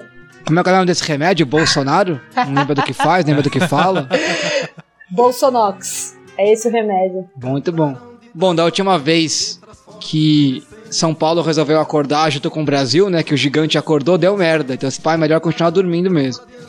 É, Mário, uma outra pergunta. É verdade que se a gente tentar. Não, errei. É verdade que quando a gente fala em transformar São Paulo numa cidade minimamente desfrutável para os seus habitantes, a esperança é a única que morre? É a única que morre. É, o Bruno tinha falado aí dos vidro verde, né?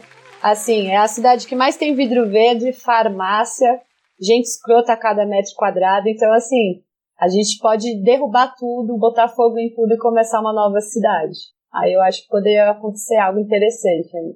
Farmácia, eu acho que a Bia vai discordar de você, porque eu já vi uns memes de farmácia em Recife aí.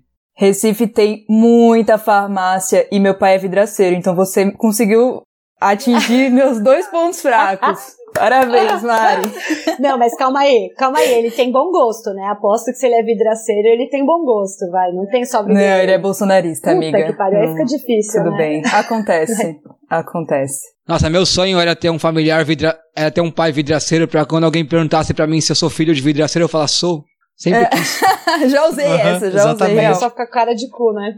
Mas eu sou baixinha, né? E não dá, cara. Não, não façam essa piada comigo, entendeu? Eu tenho 1,60, não, não cola. Nunca, nunca tô na frente de alguém. Não é possível que lá tem mais farmácia. É sério isso, Bia? É, tem muita farmácia. Eu nunca vi um povo tão, do- pra ficar tão, tão doente. E é muito louco, né? Porque você fica falando de gente escrota. Recife é mó legal. E a galera não é tão doida assim como São Paulo. São Paulo tinha que ter muito mais farmácia que lá. Mas lá eu juro, tem, tem uma farmácia a cada quarteirão, assim. O, o- a coisa é muito maluca. É muito maluca. Eu acho que isso é uma coisa do Brasil, porque Porto Alegre também é assim. Inclusive, existe a piada que, cara, ah, às vezes fecha um lugar qualquer, tipo, ah, meu, fechou o bar da esquina, pô, semana que vem tem uma Panvel aí. Que- que é Pelo uma menos se, farmácia, se né? rolar um apocalipse zumbi, a gente tem uma farmácia a cada esquina pra, pra pegar os suplementos, né? Mas comida que é bom que tá difícil, né? A gente mata os ricos. É muito pouca carne, como a gente falou no outro episódio, Ah. é só carne de pescoço e bunda mole só. Ah, cara, bem assadinho, né? Na brasa, devagar lá, com aquele chimichurri, eu acho que vai. Os veganos vão cancelar esse podcast, cuidado. Cara, com o chimichurri do Pomer dá pra comer pedra, sério. Qualquer coisa que você quiser, você come com aquele chimichurri, é maravilhoso. É, eu quero experimentar isso daí. Mas cozinhar com pouca gordura é foda, hein? Tá muito gatilho esse programa, cara. Tá difícil. Cara, nossa, saudade de aglomeração, cara. Aproveita, aproveita então faz a próxima pergunta que é sua, Bia. Vamos lá. Bora lá. Mari, aproveitando a sua bela formação, já que você é geógrafa, é, é muito sério assim agora o papo. Se a cidade não para e a cidade só cresce, o de cima sobe e o de baixo desce, o que acontece quando a expansão urbana chegar na borda da Terra plana? Puta que pariu. Cara, sem respostas para sua pergunta magnífica, mas tem uma coisa aí que me intriga muito nessa cidade, tá? Tô falando de São Paulo porque é isso, eu sou daqui. Que todo dia você vê um empreendimento novo nessa porra e você vê sempre subindo, subindo, subindo. Assim, o crescimento é vertical. E se o crescimento é vertical, ele é infinito, né? Então, assim, agora. O céu é o limite. O céu, é, o céu é o limite. Os terraplanista pira, né? A gente pode, re- a gente pode é, atualizar aquela fábula infantil do João e o pé de feijão, pode ser João e o prédio da Cirela. Ô, vocês foram na, lá no, no Lago da Batata, estão subindo um shopping, né? Vocês viram? Coisa horrível. Não, Gente. eu não vou no Largo da Batata faz tempo, Eu né? fui, eu fui na segunda, dei uma passada lá, tá uma coisa maluca, que prédio feio, gente. Atenção! Bia Aceto acaba de admitir publicamente que está furando a quarentena. Ai, gente, desculpa. Peço perdão aos, aos fiscais de Foi no quarentena. Pitico, né? Mas lá no Largo da Batata mesmo tem um empreendimento lá, aquele prédio que é gigante, largo. Vocês estão ligados que prédio é esse? Que dependendo de onde você tá ali perto de Pinheiros, ele tampou toda a paisagem que tinha. É bem assim na ponte ali na Bernardo Golifado, chegando no Largo da Batata. É um assim horizontalzaço gigante, horrível, horrível, assim, mau gosto. Tudo, tudo escritório. Provavelmente vai estar do lado desse shopping aí. A única coisa que a gente não encontra no Largo da Batata é batata, né? Faz tempo, né? Você sabe, né, porque chama Largo da Batata lá? Porque se vendia batata e outros gêneros alimentícios lá. Muito tempo, muito tempo atrás. Vocês viram, ó, hoje, gente, você falou do gatilho, eu tava lendo um pouquinho antes de entrar aqui, é uma notícia de que a vacina chinesa, muito provavelmente, vai começar a ser é, vendida não, né, distribuída aqui em São Paulo, e o Dória estava se vangloriando, falando que talvez São Paulo seja uma das primeiras cidades a distribuir a vacina. Porque saiu vários resultados, que as pessoas não tiveram efeitos adversos e tal. Imagina se isso acontecer. Ele falou que estava esperando isso para dezembro, no máximo fevereiro. O direito à cidade atualmente, ele engloba o direito à vacina? Pois é, né? Vacina para quem? Essa é a grande questão. Mari, mas onde que tá a borda plana em todas esses, essas ideias? Onde que termina? Qual é o bairro, assim, que você fala, isso aqui tem que ser a borda, porque daqui para baixo é só ladeira abaixo. Onde a gente delimita ali? É daqui pode cair na borda. Difícil. Não sei responder isso daí. O que, vocês responderiam? Danilo, Bruno, Maiara? Tô aqui pensando.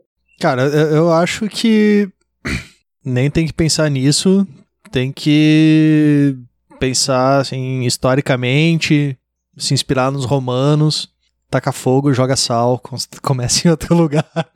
Taca fogo em tudo. Delenda Cartago. Puxar a última pergunta aí, Pomer. Bora. Pra gente terminar de uma maneira positiva, uma pessoa cheia de esperança. E o PT? PT destruiu minha vida faz tempo. Mas é, vai ser bolos, né? Vai ter bolo, vai ter bolo. É isso. Mas Essa Boulos é a não é esperança. PT. Então, mas essa Boulos é a é, esperança. o, Boulos é o gente. neo-PT, né? Essa esperança, o neopetismo pra salvar nossas vidas. Enquanto der pra gente ser ingênuo e achar que ele vai vencer, a gente continua sendo ingênuo, né? Mas, cara, pe- pelo menos estamos num, num lugar em que existe um candidato que tem propostas pra pensar a cidade, cara, assim, com, com prioridade. Ah, com alguma chance. Com certeza. Mas é que eu tô bem descrente, você não tá, não? A esperança já morreu faz uns quatro meses, amiga. Cara. o, o riso, o riso cansado e debochado da Bia, assim, do que ele. Ah, ah. De esperança, só a Mariana Hope. Mas essa coisa de descrença é o episódio anterior, que era sobre religião. Mari, obrigado pela participação e muito boa sorte na sua nova carreira de youtuber. Se você quiser falar sobre ela, inclusive fazer o merchan, mantenha a esperança que vai dar certo. É isso, pessoal. Nunca imaginei que ia ser tão difícil ser youtuber, mas tá valendo a pena. Então, fica o convite aqui. Segunda-feira vai estrear o segundo capítulo desse projeto nosso, né, meu e do Danilo, que se chama Geografia da Real, em que a gente vai discutir um pouco mais com essa visão geográfica sobre os Pantanal em chamas, sobre os incêndios que estão rolando ali no Pantanal. Quem puder, veja e compartilhe. Valeu! Já pode ser ministro, hein?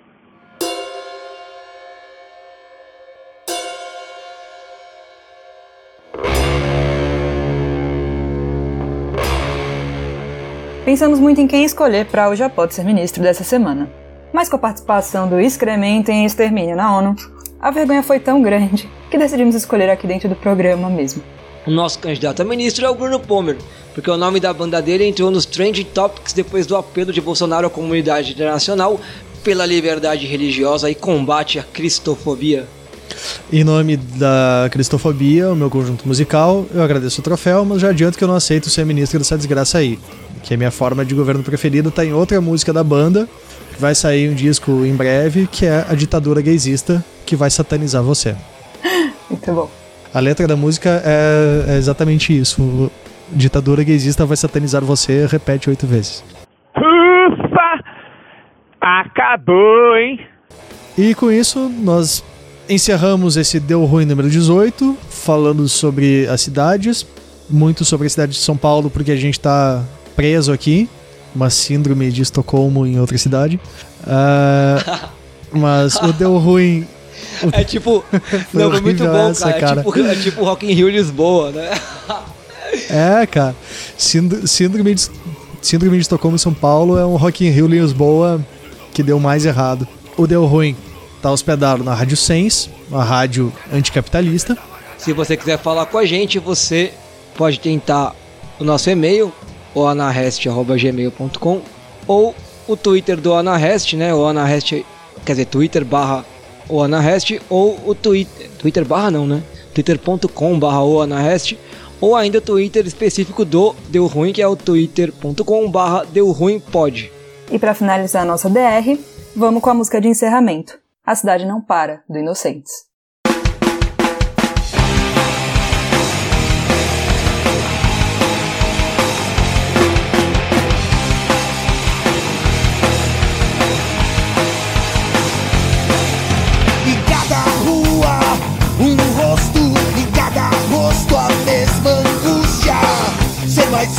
Um em